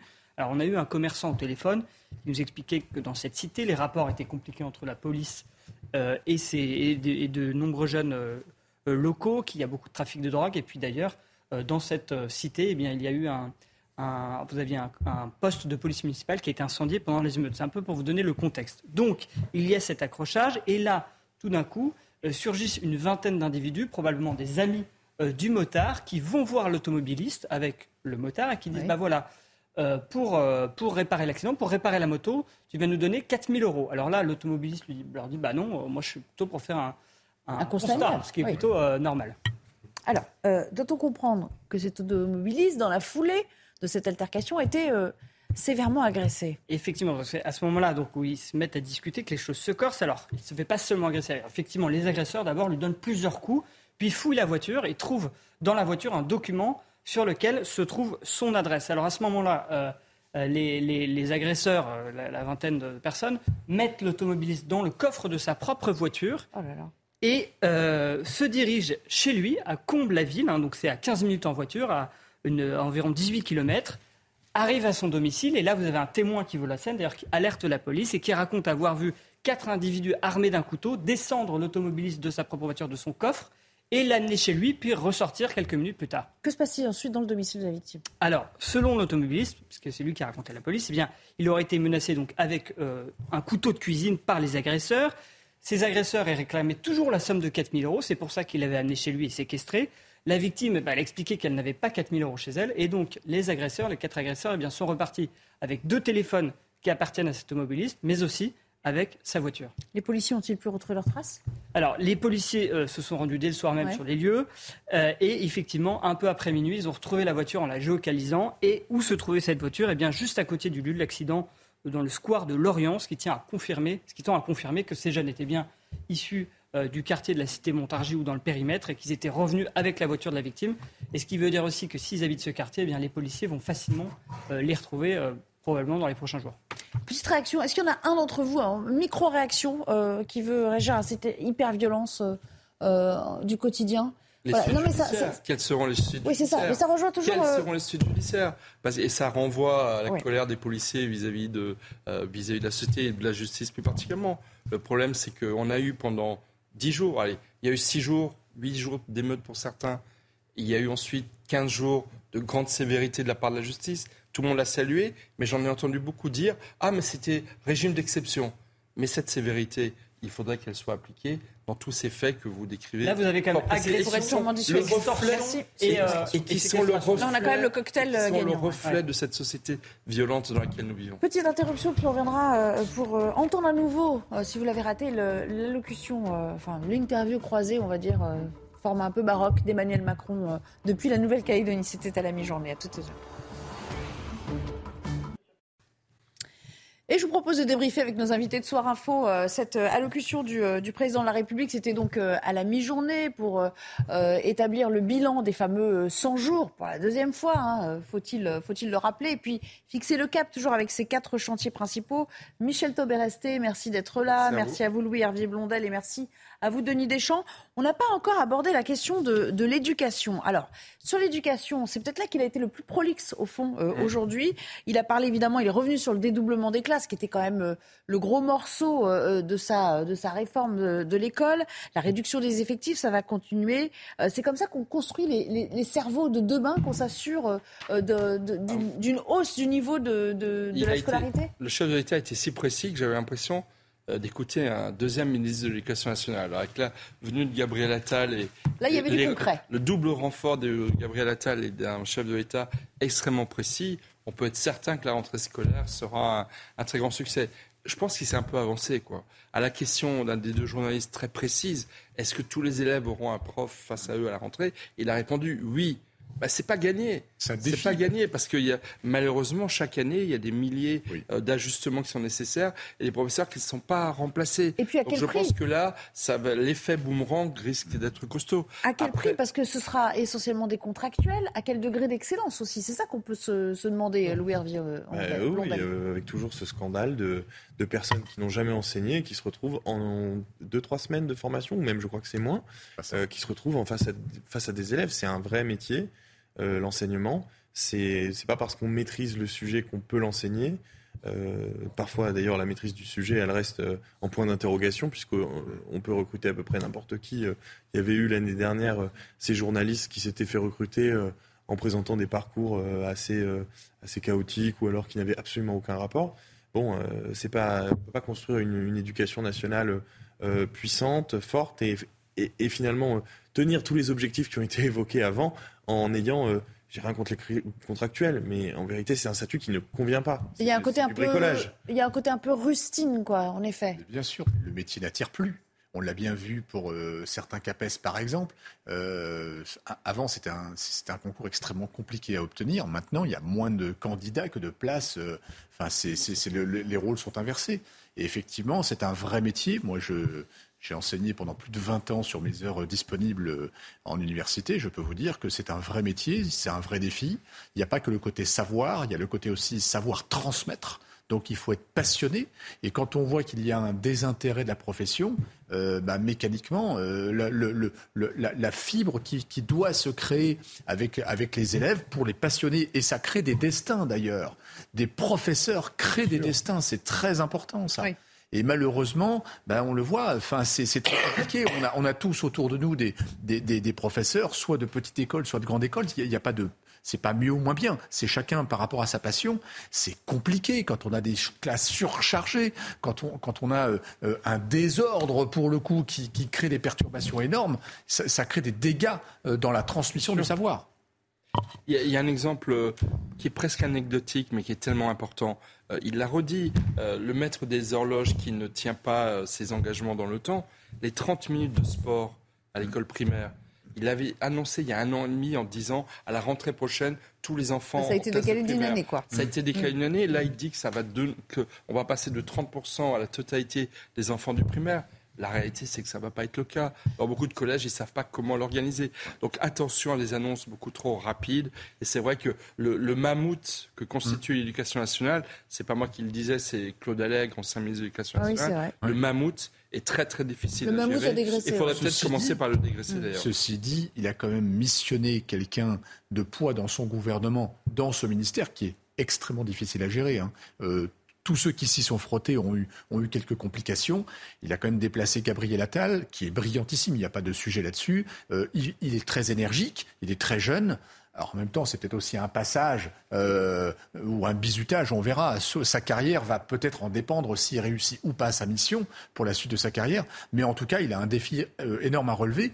Et Attal n'a jamais peur des défis. Il n'a jamais peur d'aller au combat. Hein, vous l'avez vu dans les campagnes, il n'a jamais peur d'aller au combat. Donc ça va être assez intéressant d'observer et il ne peut pas se louper pour septembre. Il a été question également de euh, revalorisation et de primes pour, pour les professeurs, ceux qui sont vraiment titulaires et qui sont en poste. Je vous propose de l'écouter à ce propos.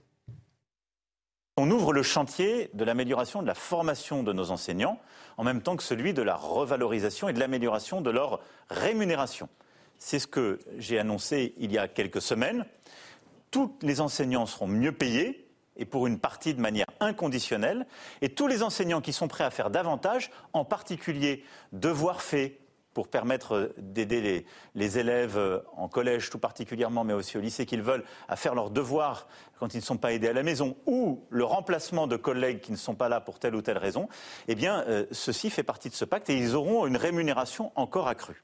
Alors ça avait été très contesté, euh, euh, Denis Deschamps, euh, par les syndicats, cette prime au travail supplémentaire, alors qu'ils disaient on en a déjà beaucoup avec les, les corrections de copies, etc. Donc en fait, on va, on va créer une éducation nationale à deux niveaux de rémunération. C'est une institution qui est un petit peu lourde dans la mise en place de mouvements, ou hein, pour installer des mouvements, ça c'est pas nouveau. Même Alec, d'ailleurs, s'en plaignait assez énergiquement. Bon, peut-être que ce sera une bascule, parce que peut-être que c'est le début d'un commencement d'une sorte de méritocratie de ceux qui veulent y donner de l'énergie. Alors, j'ai pas dit que ça va marcher. J'ai dit simplement que peut-être que c'est le début de quelque chose. Et on va voir un petit peu sur les résultats d'ici 3, 4, 5 ans si la, mayonnaise prend. Il y a deux, euh, juste deux il nous reste deux minutes. J'aimerais qu'on aborde le pouvoir d'achat. Alors, il a concédé que euh, le bouclier tarifaire arrivait à sa fin, puisqu'on sait maintenant qu'il va y avoir une augmentation de 10% du prix de l'électricité là à compter mmh.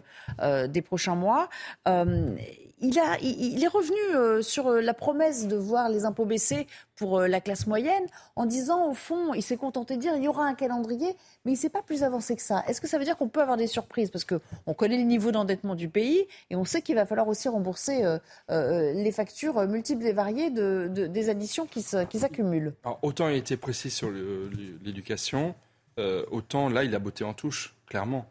Et manifestement, c'est tout le sens de son discours depuis quelques mois, c'est de reporter les, les, mauvaises nouvelles à plus tard. les 100 jours, finalement, n'ont pas donné un bilan très précis. Euh, les perspectives sont, sont pas très claires. Et c'est vrai que sur le pouvoir d'achat, qui est quand même évidemment la première préoccupation des Français, Bien ça depuis des années, effectivement, il n'a pas été précis. Et, les perspectives budgétaires à venir euh, euh, vont être lourdes. Enfin, il annonce quand même un plan de, sur plusieurs années de, gestion des comptes publics. Ça va être nécessaire parce que l'endettement du pays augmente fortement. Vous le voyez vraiment réduire les impôts de la, de la classe moyenne? Je pense qu'il a besoin de cette on a besoin de cette assiette fiscale. J'imagine assez mal le fait qui, qui... enfin c'est pour moi c'est une forme de démagogie qui est un peu dangereuse.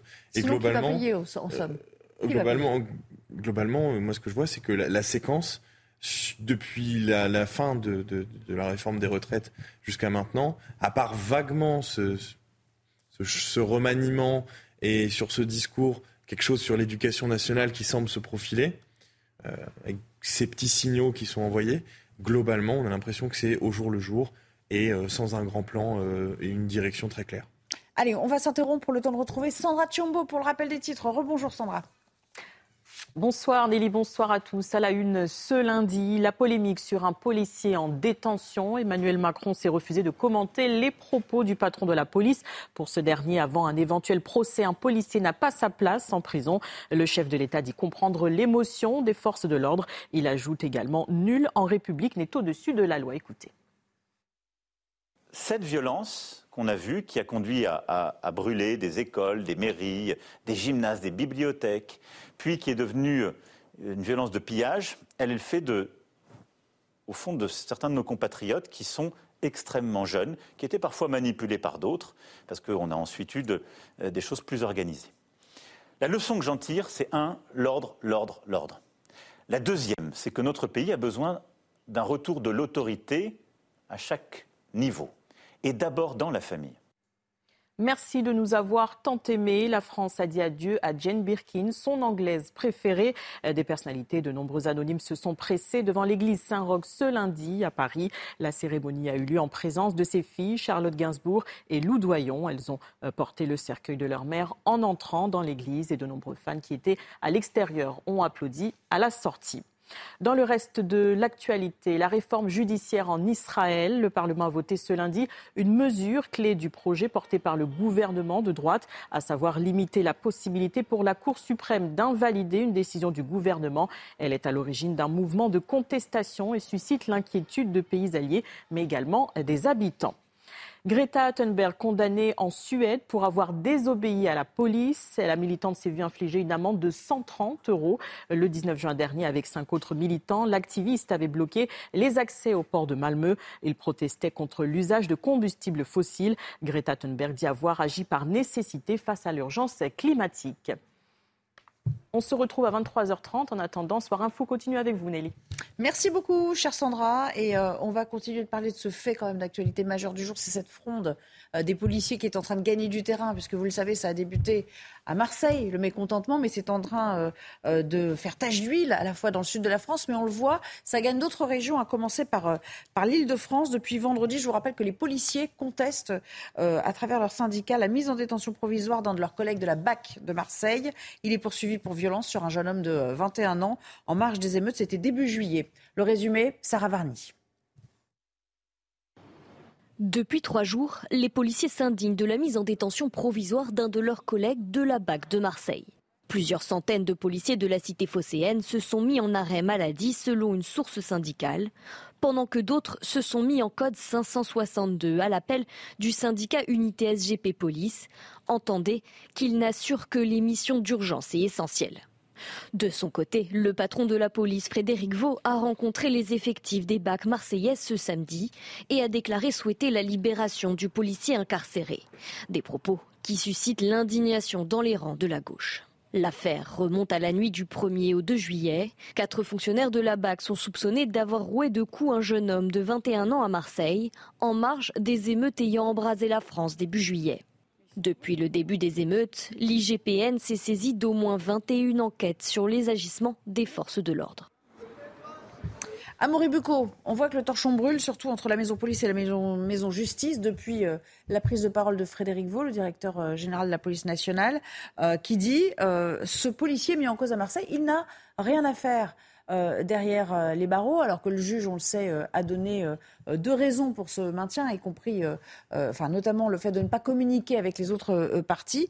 Que répondent aujourd'hui les institutions judiciaires à Alors effectivement, il y en a beaucoup qui ont réagi aujourd'hui, parmi lesquels d'abord le président du tribunal judiciaire de Marseille qui a rédigé un communiqué, vous allez le voir à l'écran, et dans ce communiqué, eh bien, il dénonce les propos tenus par les hauts responsables de la police euh, propos qu'il juge euh, remettre, enfin qu'il estime remettre en cause une décision de justice allant jusqu'à soutenir que la détention provisoire ne devrait pas être applicable aux policiers. Il ajoute que euh, cette décision a été prise de façon indépendante et qu'il y a eu un débat contradictoire et donc qu'elle n'est pas contestable. Ensuite, vous avez aussi les syndicats de, magistrats qui ont réagi, chacun avec leur couleur politique, j'allais dire. Parmi ces syndicats, vous avez l'Union syndicale des magistrats qui répond que euh, les critères sont bien spécifiques, vous savez, pour euh, la détention provisoire, que c'est fait au cas par cas en fonction du contexte et de la personnalité du suspect. Et euh, ce syndicat apporte d'ailleurs son soutien aux policiers hein, qui sont dans un contexte difficile d'émeute et en même temps explique que les policiers ne sont pas au-dessus de la loi, qu'ils sont comme des, citoyens lambda et donc qu'ils n'échappent pas à la détention provisoire. Après, dans un tout autre registre, vous avez le syndicat de la magistrature, vous savez, qui est assez à gauche, Là, d'ailleurs, on notera que ce syndicat, il s'est exprimé sur le blog de Mediapart. Déjà, c'est vous dire la teneur médiatique de ce syndicat. On a vu le communiqué du week-end qui revient sur les émeutes. Au voilà. Et puis, euh, j'allais dire, ce syndicat, ce qui est un peu l'ironie de l'histoire, qui très souvent dénonce les répressions policières de l'État, là, s'étonne que la police se mêle de justice. J'allais dire, c'est de bonne guerre. Puis après, vous avez encore le Conseil supérieur de la magistrature qui a réagi, et puis le garde des Sceaux lui-même, Éric Dupond-Moretti, qui a fait un tweet qui a dit que personne n'était au-dessus de la loi et que la justice devait poursuivre son travail de façon indépendante et euh, sereine. Ça vaut peut-être le coup de revenir sur ce qu'a dit exactement Frédéric Vaux. Est-ce qu'il est allé trop loin? Alors en fait, il a dit deux choses. Une chose, on va dire, acceptable, et l'autre qui est moins acceptable pour la justice. La première chose acceptable, c'est de dire qu'il n'arrivait plus à dormir depuis que ce policier était en détention provisoire, et qu'à titre personnel, il allait s'investir pour faire pour tout faire d'un point de vue judiciaire voilà, et technique pour le sortir de là. Ensuite, la deuxième chose, et c'est ça qui est contesté, c'est que là, il parle de manière beaucoup plus globale et il explique qu'effectivement, un policier, dans le cadre de ses fonctions mises en cause, ne doit pas aller en détention provisoire. Donc ça vaut pour ce policier à Marseille, mais ça vaut aussi pour le policier qui a tiré sur Naël. Et c'est là que ça coince du côté de la justice. Est-ce que ces propos de, Frédéric Vaux, euh, d'une certaine manière, ce n'est pas une façon de dire euh, que, euh, que les policiers euh, sont au-dessus des lois, comme le dénonce aujourd'hui le monde judiciaire Alors moi, j'ai appelé euh, pas mal de policiers aujourd'hui, notamment euh, des commissaires. Et en fait, pour vous donner l'impression des policiers, c'est qu'ils ont l'impression que la, justice, elle est globalement laxiste avec les voyous lambda, mais très sévère avec les policiers. Donc si vous voulez, ils ont plutôt l'impression qu'ils ne sont pas au-dessus des lois, mais en dessous des lois, alors même qu'ils font un métier qui, par définition, est violent. Donc en fait, ce que voudraient les policiers, c'est que la justice elle, prenne en compte la nature de leur travail, qui est aussi de commettre des violences légitimes, et donc qu'à ce titre, eh bien, ils ne soient pas considérés comme des citoyens lambda chez qui toute violence est a priori suspecte, d'autant que je rappelle qu'un policier, quand il est mis en cause, il a deux enquêtes, une enquête à la fois judiciaire et une enquête administrative, et pour lui, souvent, ça peut être la double peine. La fameuse enquête euh, IGPN. Est-ce qu'il convient de créer une juridiction euh, On a déjà eu ce débat sur ce plateau, mais je n'ai pas eu encore votre, votre sentiment aux uns et aux autres. Je vais commencer avec vous.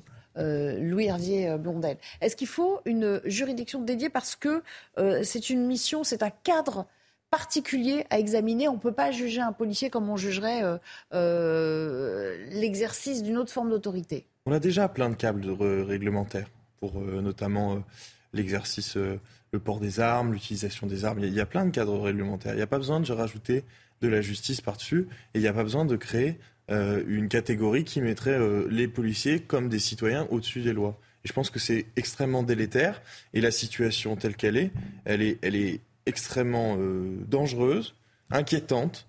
il y a, quelles que soient les revendications des cadres dans lesquels les poser, quand on est au service de l'État, on l'est jusqu'au bout.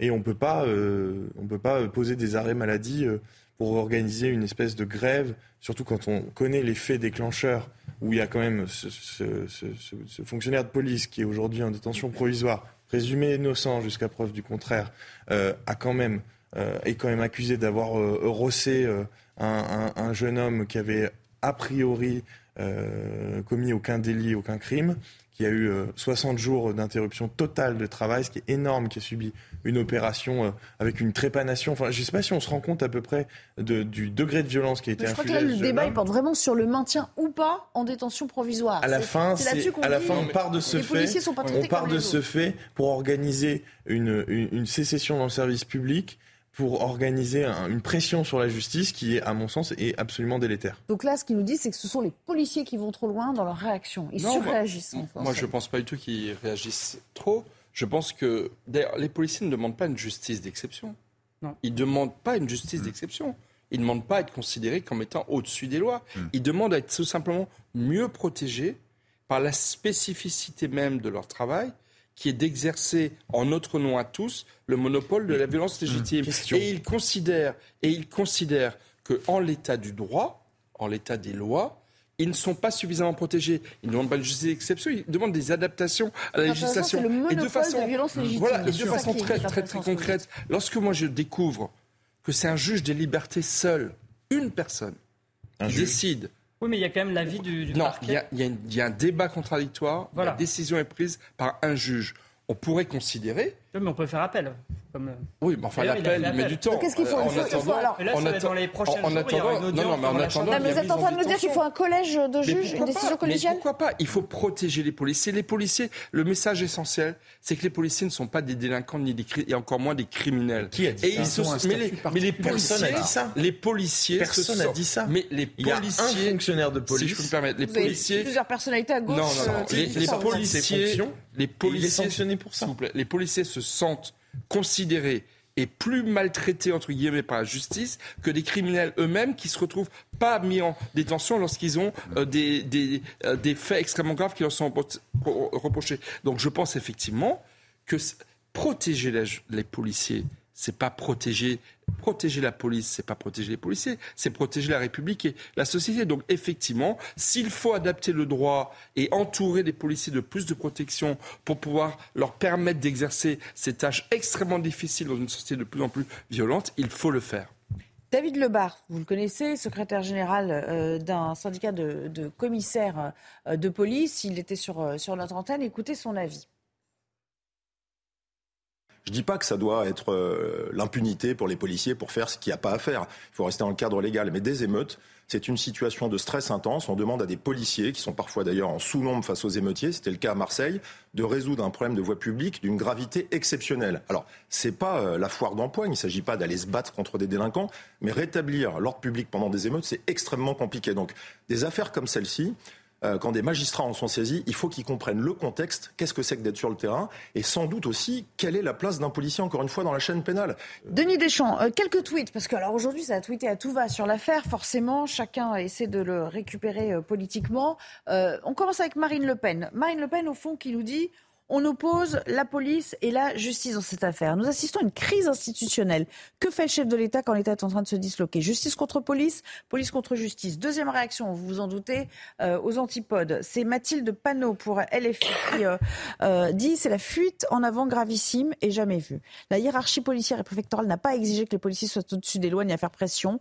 Tout ceci est fait avec l'assentiment d'un ministre de l'Intérieur beaucoup trop lâche pour prendre la parole lui-même. En effet, on n'a pas beaucoup entendu. La démocratie est en jeu que tout ce beau monde se ressaisisse et vite. Donc en gros, elle dénonce une pression sur les magistrats. Et puis dernière réaction, euh, puisqu'on a le temps, Éric Dupont-Moretti, euh, nul n'est au-dessus de la loi de la République, bon lui reprend les termes présidentiels, euh, c'est une condition indispensable au respect de l'état de droit qui est le fondement de notre démocratie. Hmm. Dupont-Moretti, il est un peu dans son rôle. Hein.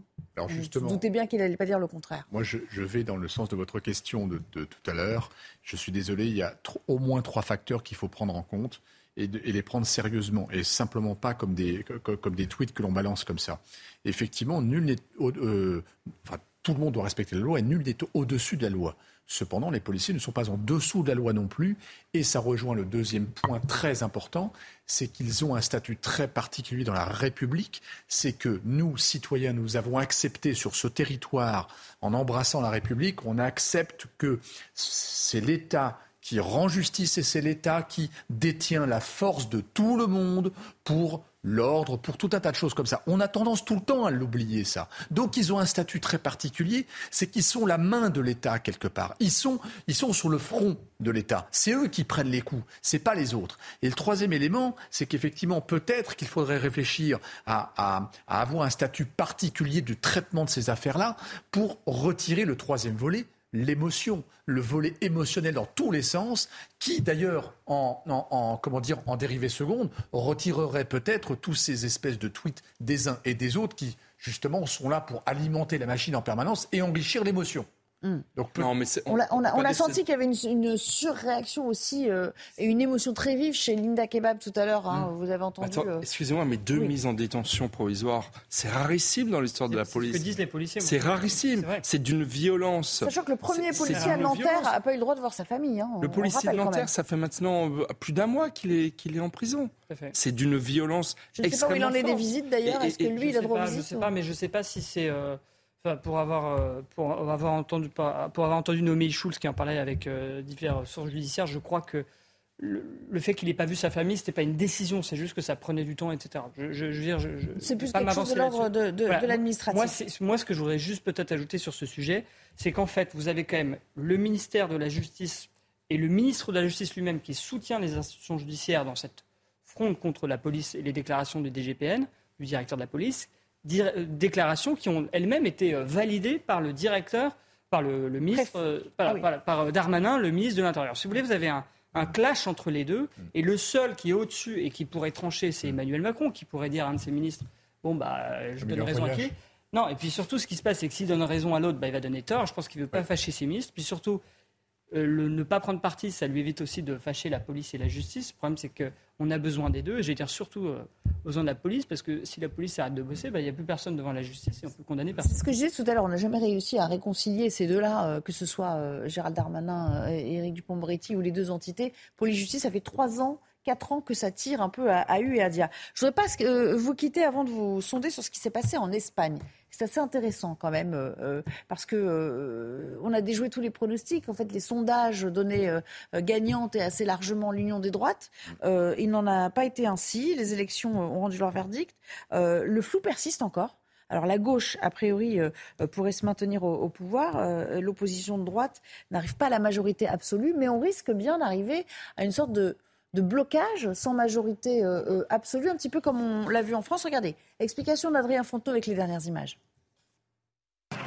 À gauche comme à droite, on revendique la victoire. Merci à toute l'Espagne, car nous avons montré au monde que nous sommes une démocratie forte, une démocratie propre, une grande démocratie. En tant que candidat ayant obtenu le plus grand nombre de voix lors des élections générales, je prends l'initiative, en toute modestie, mais aussi avec détermination, d'entamer le dialogue en vue de former un gouvernement conformément à la volonté majoritaire du peuple espagnol qui s'est exprimé dans les urnes ce dimanche. Au nombre de sièges, c'est bien le Parti populaire qui est majoritaire, avec 136 députés. Mais une coalition avec le parti Vox, seul allié potentiel, ne suffirait pas à atteindre la barre des 176, majorité absolue au Congrès espagnol. À gauche, on compte sur les formations régionalistes pour faire pencher la balance. Mais tous ne sont pas en faveur d'un maintien du Premier ministre socialiste. Nous ne tremblerons pas. Nous ne ferons pas de Pedro Sanchez le Premier ministre si nous n'obtenons rien en échange. Notre priorité, c'est la Catalogne, pas la gouvernabilité de l'État espagnol. La bataille pour les voix manquantes est donc lancée si aucune majorité simple n'est atteinte lors d'un deuxième vote d'investiture au Parlement. Un nouveau scrutin serait donc nécessaire. On va vers un risque de blocage institutionnel, euh, Michel Taub C'est la probabilité la plus élevée, c'est que les Espagnols repartent vers des élections. Mais ce qui s'est passé en Espagne, l'Europe entière a mm. failli trembler, a regardé de très très près. Parce que l'Italie, euh, euh, dont Mme Meloni a pris le pouvoir, en Allemagne où l'AFD, c'était l'extrême droite, monte très très très fort, en France où également la droite nationaliste est très très puissante. Voilà, l'Europe entière a les yeux rivés sur, sur l'Espagne. Euh, une fois de plus, les sondages se sont trompés, quand même, il faut avoir l'honnêteté de, le dire. Euh, voilà, et après, euh, ce qu'il y a en Espagne qui n'y a peut-être pas en France, c'est que voilà, Sanchez est quand même un fin politique. Il a anticipé ses élections pour éviter la Bérésina et bien, bien lui en a pris puisqu'il a évité la catastrophe. Après, je le vois mal passer un accord avec les régionalistes alors que lui-même, il a un discours quand même très, très, très centralisateur. Et effectivement, arithmétiquement, il se confirme que, que la droite espagnol n'aura pas les moyens d'arriver au pouvoir. C'est un pari perdu pour l'Union des droites aujourd'hui, clairement Oui, alors tout le monde attendait euh, justement l'Union des droites et euh, tout le monde a été euh, fortement surpris. Mais encore une fois, il y a deux facteurs. Le premier, c'est qu'effectivement, bah, les maîtres des cartes, ce n'est pas les deux grands partis c'est des petits partis avec parfois des des, faiseurs de roi. Ouais, ouais, c'est ça, avec des tensions très fortes. Et le deuxième élément, c'est que euh, si on ne retombe pas dans des nouvelles élections, ça va être un pays ingouvernable, comme nous on le voit en France, où il va falloir sans arrêt trouver des espèces de coalitions avec, euh, avec des amis sur certaines lois ou autres. Euh, on n'était pas vraiment habitué à ça. L'Italie, bon, on connaît ça depuis très longtemps. Donc en fait, on apporte une instabilité en réalité avec des gouvernements qui, au lieu de voir sur 5 ou sur 10 ans, voient à la loi, la prochaine loi, il faut trouver des coalitions à chaque fois et on n'avance plus. Et, l'Europe prend du retard. On n'est pas dans un copier-coller parfait, bien sûr, parce que ce sont pas les mêmes euh, étiages politiques euh, euh, en Espagne, mais enfin quand même, quand on regarde le camembert de la configuration de, mmh. du Parlement espagnol, il y a quelque chose qui ressemble à la France d'aujourd'hui. Hein. Oui, les comparaisons Toute proportion gardée. restons très prudents dans cet exercice de, de prospective. Euh, moi, je pense que Sanchez peut trouver euh, une majorité euh, comme il l'avait fait en fait hein, sur le sur le sur le sur l'exercice précédent. Et il le trouvera, à mon avis, du côté des, de, la Catalogne et, et, de Ils faire monter les enchères. Hein. C'est de l'habilité politique, c'est pas un grand destin derrière. C'est une façon de se maintenir. Il n'y a pas un grand projet. Et après, s'il faut, il y aura des, élections qui seront de nouveau convoquées. À mon avis, novembre, décembre, euh, voilà, euh, par là. Mm. Mais euh, je pense qu'il y a suffisamment d'habileté de, la part de Sanchez pour, pour se maintenir et euh, se créer une, courte majorité qui lui permettra de gouverner un peu plus correctement. quelle leçon quand même pour les instituts de sondage? À chaque fois, on, se fie beaucoup aux sondages. À chaque fois, y compris en France, ça, nous a beaucoup servi de leçon. les sondages se trompent. Bien sûr, ça, bien sûr, on l'oublie. C'est pour ça qu'on vote à la mais, fin. Euh, mais par contre, c'est intéressant parce que euh, on a quand même un pays latin en face de nous et on va pas pouvoir faire des coalitions comme, comme en Allemagne. Ça n'a rien à voir. C'est des systèmes politiques très différents. Regardez les coalitions qu'ont monté Merkel. Ça n'a rien à voir. Ça veut dire qu'on défend un projet et tout le monde va dans le même sens. Qu'on soit d'accord ou pas. Vous avez vu avec les Verts, avec le charbon, tout ça. Bon. Mais en tout cas, en Espagne, ça ne va pas être possible de faire un copier-coller sur ce système-là. Oui. Et, et, l'Espagne est vraiment, comme en France et partout en Europe, très divisée. divisé. Vous disiez fort justement, c'est les petits partis qui arbitrent. Mais ces petits partis, ils incarnent chacun une vision totalement différente du pays sur les questions de société, les questions de valeurs. Et donc on est dans des pays où les valeurs euh, divisent de plus en plus nos concitoyens. Merci à tous les trois d'avoir été euh, des nôtres ce soir. C'était un, débat fort enrichissant. Dans un instant, vous avez rendez-vous avec Sandra Chiombo pour euh, le JT. Excellente soirée. Merci. Merci. Bonsoir à tous, bienvenue sur CNews. À la une de l'actualité, ce lundi, Emmanuel Macron a entamé sa tournée dans le Pacifique, en Nouvelle-Calédonie. Il affirme vouloir ouvrir une nouvelle page pour surmonter les antagonismes entre loyalistes et indépendantistes. Ces derniers demandent des actes en termes de réparation. Le président a également remis la Légion d'honneur à Marie-Claude Chibaou, veuve du leader kanak assassiné Jean-Marie Chibaou. On l'écoute. Je crois que ce n'est qu'après ce temps de parole après un long travail de vérité, que la réconciliation s'imposera aux esprits et qu'alors émergera naturellement le geste mémoriel qui permettra à l'État et aux Calédoniens de se tendre la main, de tourner la page des événements et d'en écrire une autre ensemble. Depuis Nouméa, Emmanuel Macron a prôné l'ordre. Il a martelé sa réponse aux émeutes urbaines lors d'une interview ce lundi sur TF1 et France 2. Il a également assuré qu'il n'y avait pas de majorité de rechange pour mieux défendre le bilan contesté de son gouvernement. On fait le point avec Thomas Bonnet, notre journaliste politique.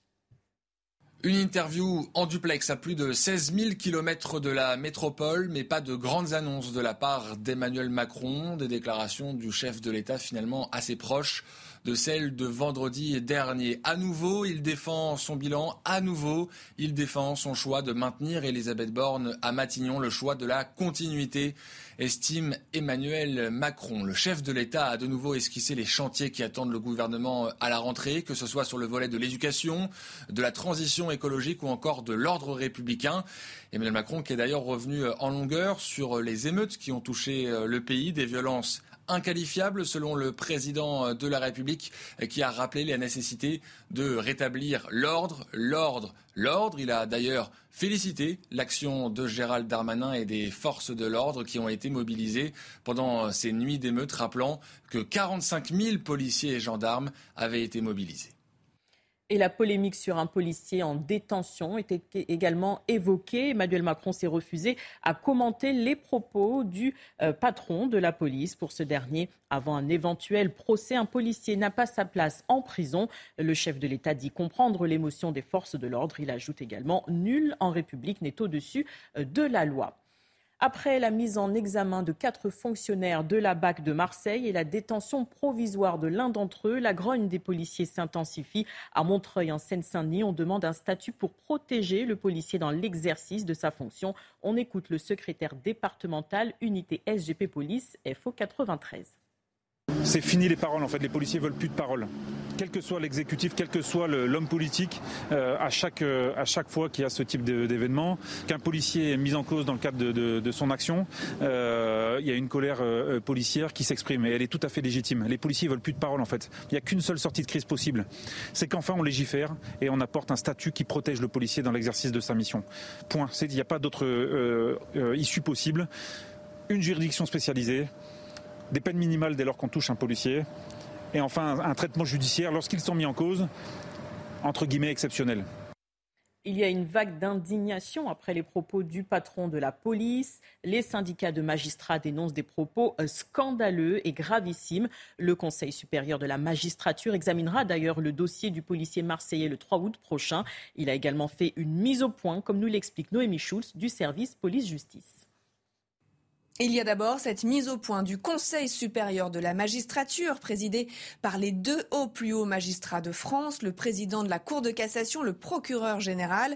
Dans un communiqué, le CSM rappelle que la justice est la seule légitime pour décider du placement ou non en détention provisoire des personnes qui lui sont présentées. Un peu plus tôt dans la journée, le président du tribunal judiciaire de Marseille a lui aussi pris la parole via un communiqué. On rappelle que c'est un juge des libertés et de la détention de Marseille qui a euh, décidé de placer le policier en, détention provisoire, conformément aux réquisitions de la procureure de la République euh, de Marseille. Le parquet avait d'ailleurs demandé l'incarcération des quatre policiers euh, mis en cause.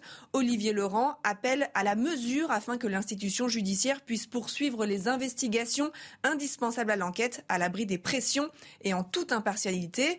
Enfin, le, syndicat de la magistrature regrette que Frédéric Vaux, le DGPN, bafoue les principes constitutionnels de séparation des pouvoirs et d'indépendance de la justice. Des propos unanimes donc dans le monde judiciaire et ce alors qu'une nouvelle audience va se tenir dans les tout prochains jours puisque le policier a fait appel de son placement en détention provisoire, de son incarcération. Trois magistrats de la Chambre de l'instruction de la Cour d'appel d'Aix-en-Provence seront donc amenés à trancher à nouveau cette délicate question.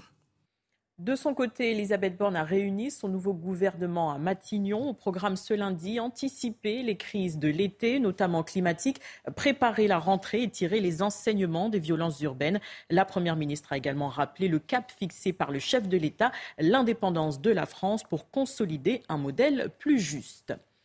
Le trafic de stupéfiants s'étend aux petites et moyennes villes. D'abord cantonné aux grandes agglomérations et métropoles, il touche désormais les campagnes et communes. Les politiques s'alarment, ils ont du mal à faire face à ce fléau. Les explications de Maxime Lavandier et Mathilde Ibanez. Le trafic de stupéfiants s'ancre désormais dans les petites et moyennes villes. Selon une étude du service statistique ministériel de la sécurité intérieure, 14% des mises en cause pour usage de stupéfiants et 11% des mises en cause pour trafic sont localisées dans des communes rurales. L'étude révèle également que les villes moyennes sont de plus en plus affectées par ce phénomène. Compiègne est tout en haut de la liste avec plus de 1500 personnes mises en cause pour usage dans une ville comptant pas moins de 41 000 personnes. Cette cité étudiante de l'Oise est suivie par Melun et Montreux. Les communes de moins de 20 000 habitants sont loin d'être épargnées. Comme à Tarascon, dans les Bouches-du-Rhône, le maire alerte. Lorsque nous avions euh, les caméras dans ce quartier avant qu'elles nous soient détruites, euh, nous avons comptabilisé une moyenne de 200 clients jour. Nous avons aujourd'hui euh, laissé les, les, cités être envahies par les trafiquants En haut du tableau, le boulot et ses 140 mises en cause pour trafic de stupéfiants, suivis de près par Port-de-Bouc et Fleury-Mérogis. Certains maires ont tiré la sonnette d'alarme afin d'interpeller le ministre de l'Intérieur pour des renforts qui, selon eux, n'interviennent pas à temps. Pour rappel, l'Hexagone comptabilise 5 millions d'usagers déclarés. Bonne nouvelle pour 15 millions de foyers fiscaux. Ils vont bénéficier d'un remboursement d'un trop-plein perçu par le fisc, 844 euros en moyenne. Une première salve a eu lieu ce lundi. Une deuxième est attendue le 2 août prochain. Euh, sont concernés notamment les ménages ayant des crédits ou réductions d'impôts.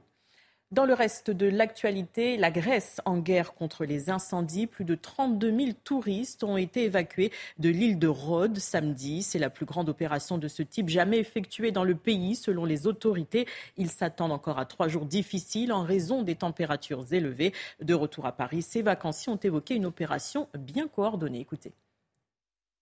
On était à un, des hôtels euh, quand même les plus reculés, donc on a vu en fait le, feu se rapprocher euh, de, l'hôtel. On a eu la chance d'avoir loué une voiture de location, ce qui nous a permis effectivement de quitter l'hôtel euh, très rapidement avec vraiment le nécessaire vital. On a reçu quand même des, alertes du gouvernement grec sur tous les téléphones, donc c'était quand même plutôt bien fait, donc en nous demandant d'aller se mettre à l'abri. C'est important de dire que vraiment les Grecs ont été d'une très grande solidarité. Il y avait un une chaîne de solidarité, un vrai élan, beaucoup d'entraide voilà.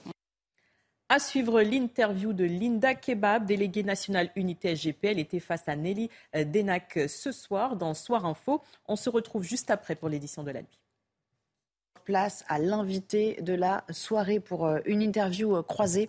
Bonsoir Linda Kebab. Bonsoir. Merci de nous rejoindre en direct sur notre antenne. Je rappelle que vous êtes déléguée nationale du syndicat unité SGP Police. Évidemment, on va parler de ces commissariats euh, de Marseille qui tournent au ralenti. On ne compte plus euh, ces euh, dernières heures, ces derniers jours, même les arrêts maladie qui découlent du maintien en détention provisoire d'un policier de la BAC.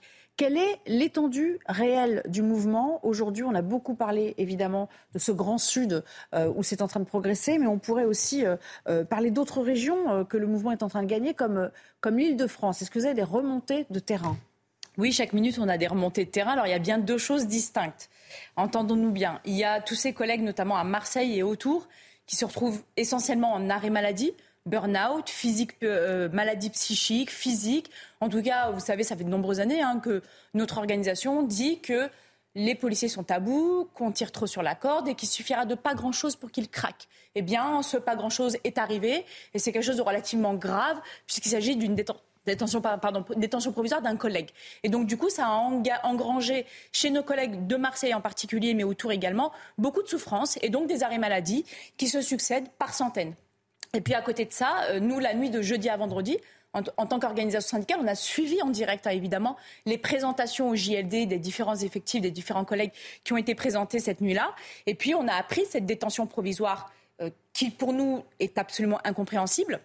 Et très vite, dans les minutes qui ont suivi, nous avons appelé à un 562, c'est-à-dire à ce que les effectifs sur l'ensemble du territoire national entrent en service minimum, ce qui est le cas, et c'est particulièrement ça qu'on observe sur le reste du territoire national. Oui, vous dites en fait, euh, agissons en responsabilité quand même en cas d'urgence. Vous êtes pour un, pour un service minimum quand même. Ah, enfin, on reste quand même des policiers. Euh, on est là pour sauver la veuve et l'orphelin, pour protéger les personnes les plus vulnérables et pour ne pas non plus bafouer la nécessité de porter secours à des personnes qui sont en danger, notamment pour leur intégrité physique. Donc, il y a bien cet appel au service minimum. Il est question de ne plus faire de politique du chiffre. D'ailleurs, chose qu'on dénonce depuis de nombreuses années. Il y a a plus de raison de faire de l'initiative, il n'y a plus de raison d'aller sur la voie publique pour aller euh, faire du contrôle routier, du contrôle d'identité interpeller pour une barrette de shit, euh, faire de la verbalisation, faire de l'initiative, prendre le risque prendre le risque de se retrouver face à un refus de tempérer, avec tout ce que ça, ça, suppose, suppose pardon, derrière. Et donc, du coup, nous, en tant qu'organisation syndicale, et on est la seule, on est la seule à prendre cette responsabilité parce que nous n'avons que faire de cette politique du chiffre, eh bien, nous avons appelé à ce 562 sur l'ensemble du territoire national. Et ça, particulièrement, ça prend bien. Beaucoup de réactions, bien sûr, à ce qui se passe, à la fois du côté de votre euh, hiérarchie, euh, y compris euh, de l'exécutif. J'aimerais qu'on revienne à, ce qu'a dit le directeur général de la police nationale. Est-ce que vous avez vécu comme un soutien sans faille les propos de Frédéric Vaux et dans la foulée le soutien à demi-mot puisqu'il a dit qu'il approuvait entièrement le propos de Frédéric Vaux de Laurent Nunez, préfet de police de Paris. Vous vous êtes dit ah enfin eux nous comprennent. Écoutez, moi, je ne suis pas amenée à, analyser ou à commenter les propos du directeur général de la police nationale ou du préfet de police, mais euh, ça va de soi. Euh, ce sont des, paroles qui, je pense, sont sincères et qui sont nécessaires. je ne pense pas qu'ils fassent ça de manière calculée, ça c'est mon avis personnel, mais euh, ils ont surtout bien conscience de ce qui se passe dans les rangs et de la situation gravissime dans laquelle on se trouve. On a énormément de souffrance aujourd'hui dans les rangs des policiers. Encore une fois, comme je vous l'ai dit, ça fait des années qu'on en parle. Et puis là, cette détention provisoire, elle, jette l'ensemble de nos collègues dans une forme d'incompréhension et une abîme incroyable. Et donc, évidemment, ces propos sont nécessaires.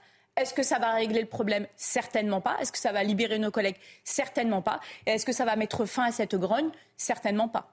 Je parlais des différentes réactions. Emmanuel Macron, depuis Nouméa, en Nouvelle-Calédonie, où il a entamé euh, sa tournée euh, dans le Pacifique, n'a pas voulu se prononcer. Mais tout en ayant dit cela, il a quand même dit, au détour d'une phrase, Nul aujourd'hui n'est au-dessus des lois, tout en rappelant, le fameux en même temps, que la présomption d'innocence valait pour tout le monde. Est-ce que ça vous a déçu?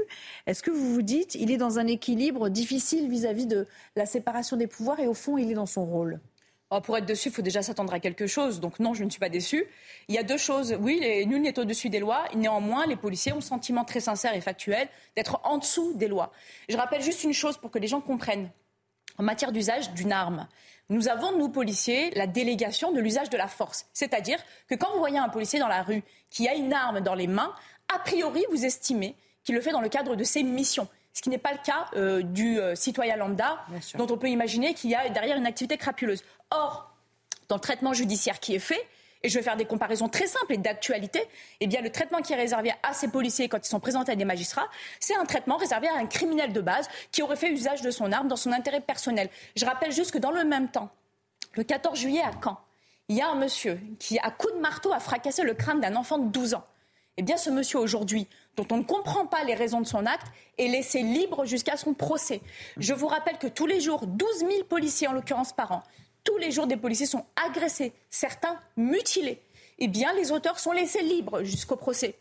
Et là, on a un policier qui n'est pas un voyou, qui apporte toutes les garanties de représentation, qui ne va pas fuir, dont le numéro de téléphone, les coordonnées euh, de son domicile et même les coordonnées bancaires sont connues de toutes les administrations, qui ne va pas se concerter, qui ne va pas exercer de pression sur les protagonistes de cette affaire, eh bien, qui lui est placé en détention provisoire. Alors vous allez nous dire, bah oui, mais il y a la pression de la rue. Vous comprenez, euh, on crame des bagnoles. Et donc ça veut dire aujourd'hui que les, délinquants, les voyous, les criminels, ceux qui crament des bagnoles, guident la main des magistrats. Vous, en tant que policier, euh, on s'assure la, paix sociale à travers ce genre de décision. Bah, c'est raté parce que je vous rappelle qu'à Nanterre, il ne faut pas oublier aussi notre collègue de Nanterre qui a été placé en détention provisoire sous euh, les mêmes euh, arguments, c'est-à-dire préserver la paix sociale. Je vais mettre cinq guillemets.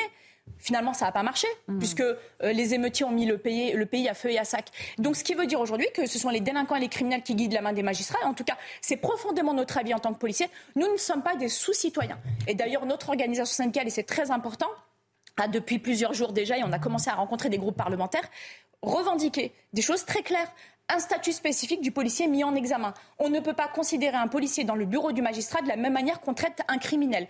L'anonymisation complète, parce qu'aujourd'hui, on a des policiers, dans le contexte que l'on connaît depuis un mois et demi, qui sont clairement en danger, ainsi que leurs familles. Et puis également, c'est une, une chose importante qui, je pense, réglerait bien des problèmes, eh bien que des magistrats spécialisés à l'usage des armes dans des conditions dégradées telles que euh, le vivent les policiers, eh bien soient mis en place, soient formés et en tout cas s'occupent des dossiers d'usage des armes par les policiers. Ce serait un bon début et sans vous parler aussi d'une protection euh, fonctionnelle qui soit enfin efficace et que les policiers arrêtent de courir après leur administration pour que leurs leur frais d'avocat soient pris en charge. On va y revenir de toute façon, mais pour ceux qui nous regardent et pour qu'on comprenne bien, le juge, pour rebondir sur ce que vous disiez, le juge a retenu au fond deux motifs. Un, empêcher toute pression euh, sur la victime des proches ou des témoins. Deux, empêcher toute concertation frauduleuse avec les autres policiers. On a bien compris que ces motifs vous paraissaient complètement à côté de la plaque. Parlons de Gérald Darmanin, après avoir euh, évoqué la, euh, personne du, président de la République. Lui aussi est à Nouméa. Sa venue est ardemment souhaitée à son retour sur le terrain. Il va devoir prendre position clairement, lui, entre un Emmanuel Macron et un, un Laurent Nunez. C'est de lui que vous attendez le plus de soutien aujourd'hui? On peut attendre du soutien, mais euh, nous, ce qu'on attend surtout, c'est en fait un traitement juste du dossier de nos collègues qui aujourd'hui sont en prison et qui n'ont pas, et notamment, je pense pour celui qui est en prison depuis près d'un mois, pu voir leur femme et leur enfant. On parle de gens qui le matin sont sortis de chez eux avec vocation de, pacifier la société et qui le soir même ne sont pas rentrés chez eux. On ne parle pas de criminels qui sont sortis pour aller braquer une banque. Et donc nous, ce qu'on attend aujourd'hui, c'est qu'on prenne en considération cette situation. Ce qu'on attend aussi, puisqu'on entend souvent, et notamment des gens de la NUPES ou des, des militants qui sont bien inféodés à des idéologies particulières et particulièrement anti-flics, d'entendre dire euh, oui, il faut la séparation des pouvoirs. Mais quel pouvoir représentent les policiers? On ne représente aucun pouvoir. On n'est ni l'exécutif, ni le législatif, ni le judiciaire. Et c'est d'autant plus, d'autant plus, quand je vois Mme Panot, notamment Mme Mathilde Panot, qui tweet qu'il y a un problème de séparation des pouvoirs, elle et ses sbires. Enfin, je, Elle se trompe de. de, je, non, mais attendez, juste une chose de, mémoire, il ne semble pas que ce soit des policiers qui, au pied des tribunaux judiciaires, demandent non pas justice mais vengeance dans l'affaire Adama Traoré et qui, eux, en l'occurrence, bafouent toutes euh, les, les, règles en matière d'indépendance de la justice. Donc nous, en tant que policiers, tous les jours, on est auxiliaire de justice, tous les jours, on sait ce qui se passe. On nous parle de surpopulation carcérale, des pédophiles qui sont condamnés et qui, sont, qui, euh, bénéficient d'un bracelet. Parce que vous comprenez, surpopulation carcérale, on nous dit oui, les policiers ont la délégation de l'usage de la force, mais une fois qu'ils font usage de l'arme, eh bien, ils sont traités comme le pire des criminels. Pour nous, c'est absolument plus entendable. Et nos collègues aujourd'hui, et je tiens à le dire, c'est un mouvement qui vient de la base. Il n'y a, pas de, calcul politique. C'est un mouvement qui vient de la base. Nos collègues sont à bout. Ce sont des burn-out, ce sont des fatigues psychiques, ce sont des ressentis physiques. Nos collègues aujourd'hui à Marseille, autour, et il ne faut pas oublier ceux qui sont sur la plaque parisienne, notamment à Nanterre, qui sont aussi en souffrance. On a eu le même cas avec les motards, qui la semaine qui a suivi la détention provisoire de notre collègue motard, se sont retrouvés aussi en burn-out. Eh bien, c'est un mouvement qui vient de la base. Nous, en tant que représentants du personnel, on l'accompagne. On se fiche complètement de savoir que les chefs de service soient, soient en train de taper du, du, pied parce que, vous comprenez, les chiffres des services bah, sont pas assez bon et donc leur rémunération risque d'en pâtir. Nous, ce n'est pas notre sujet. On a un problème sur la base. Il faut absolument répondre à cette souffrance. Parlons euh, justice. Le président du tribunal judiciaire de Marseille a rappelé que l'indépendance de la justice était un principe constitutionnel et il conteste euh, la remise en cause des, dirigeants de, la police. On a l'impression aujourd'hui que le face-à-face, cette opposition euh, police-justice n'a jamais été aussi fort. On l'avait vu déjà euh, avec la nomination à l'époque de Gérald Darmanin et Éric Dupont-Moretti. On avait dit ces deux-là seront-ils réconciliables?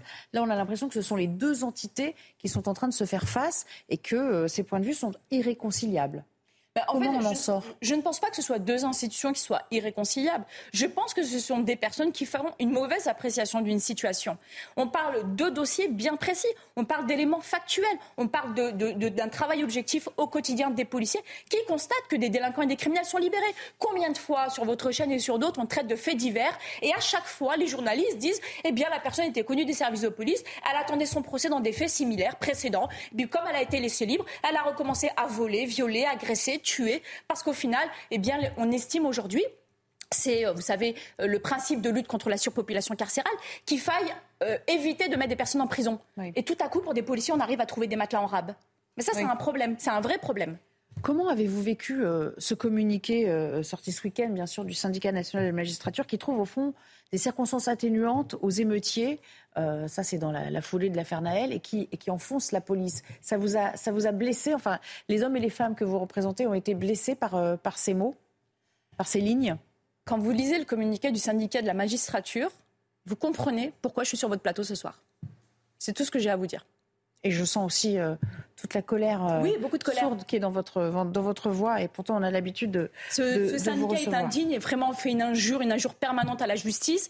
Et je déplore vraiment que l'on puisse aujourd'hui accepter que des propos aussi séditieux que ceux du syndicat de la magistrature. Je rappelle juste, pour ceux qui ne savent pas, que le syndicat de la magistrature a été fondé notamment par un homme, Oswald Bodo, qui a fait une harangue en 1974 et qui a dit, je ne fais que le citer, protéger le voyou contre le policier.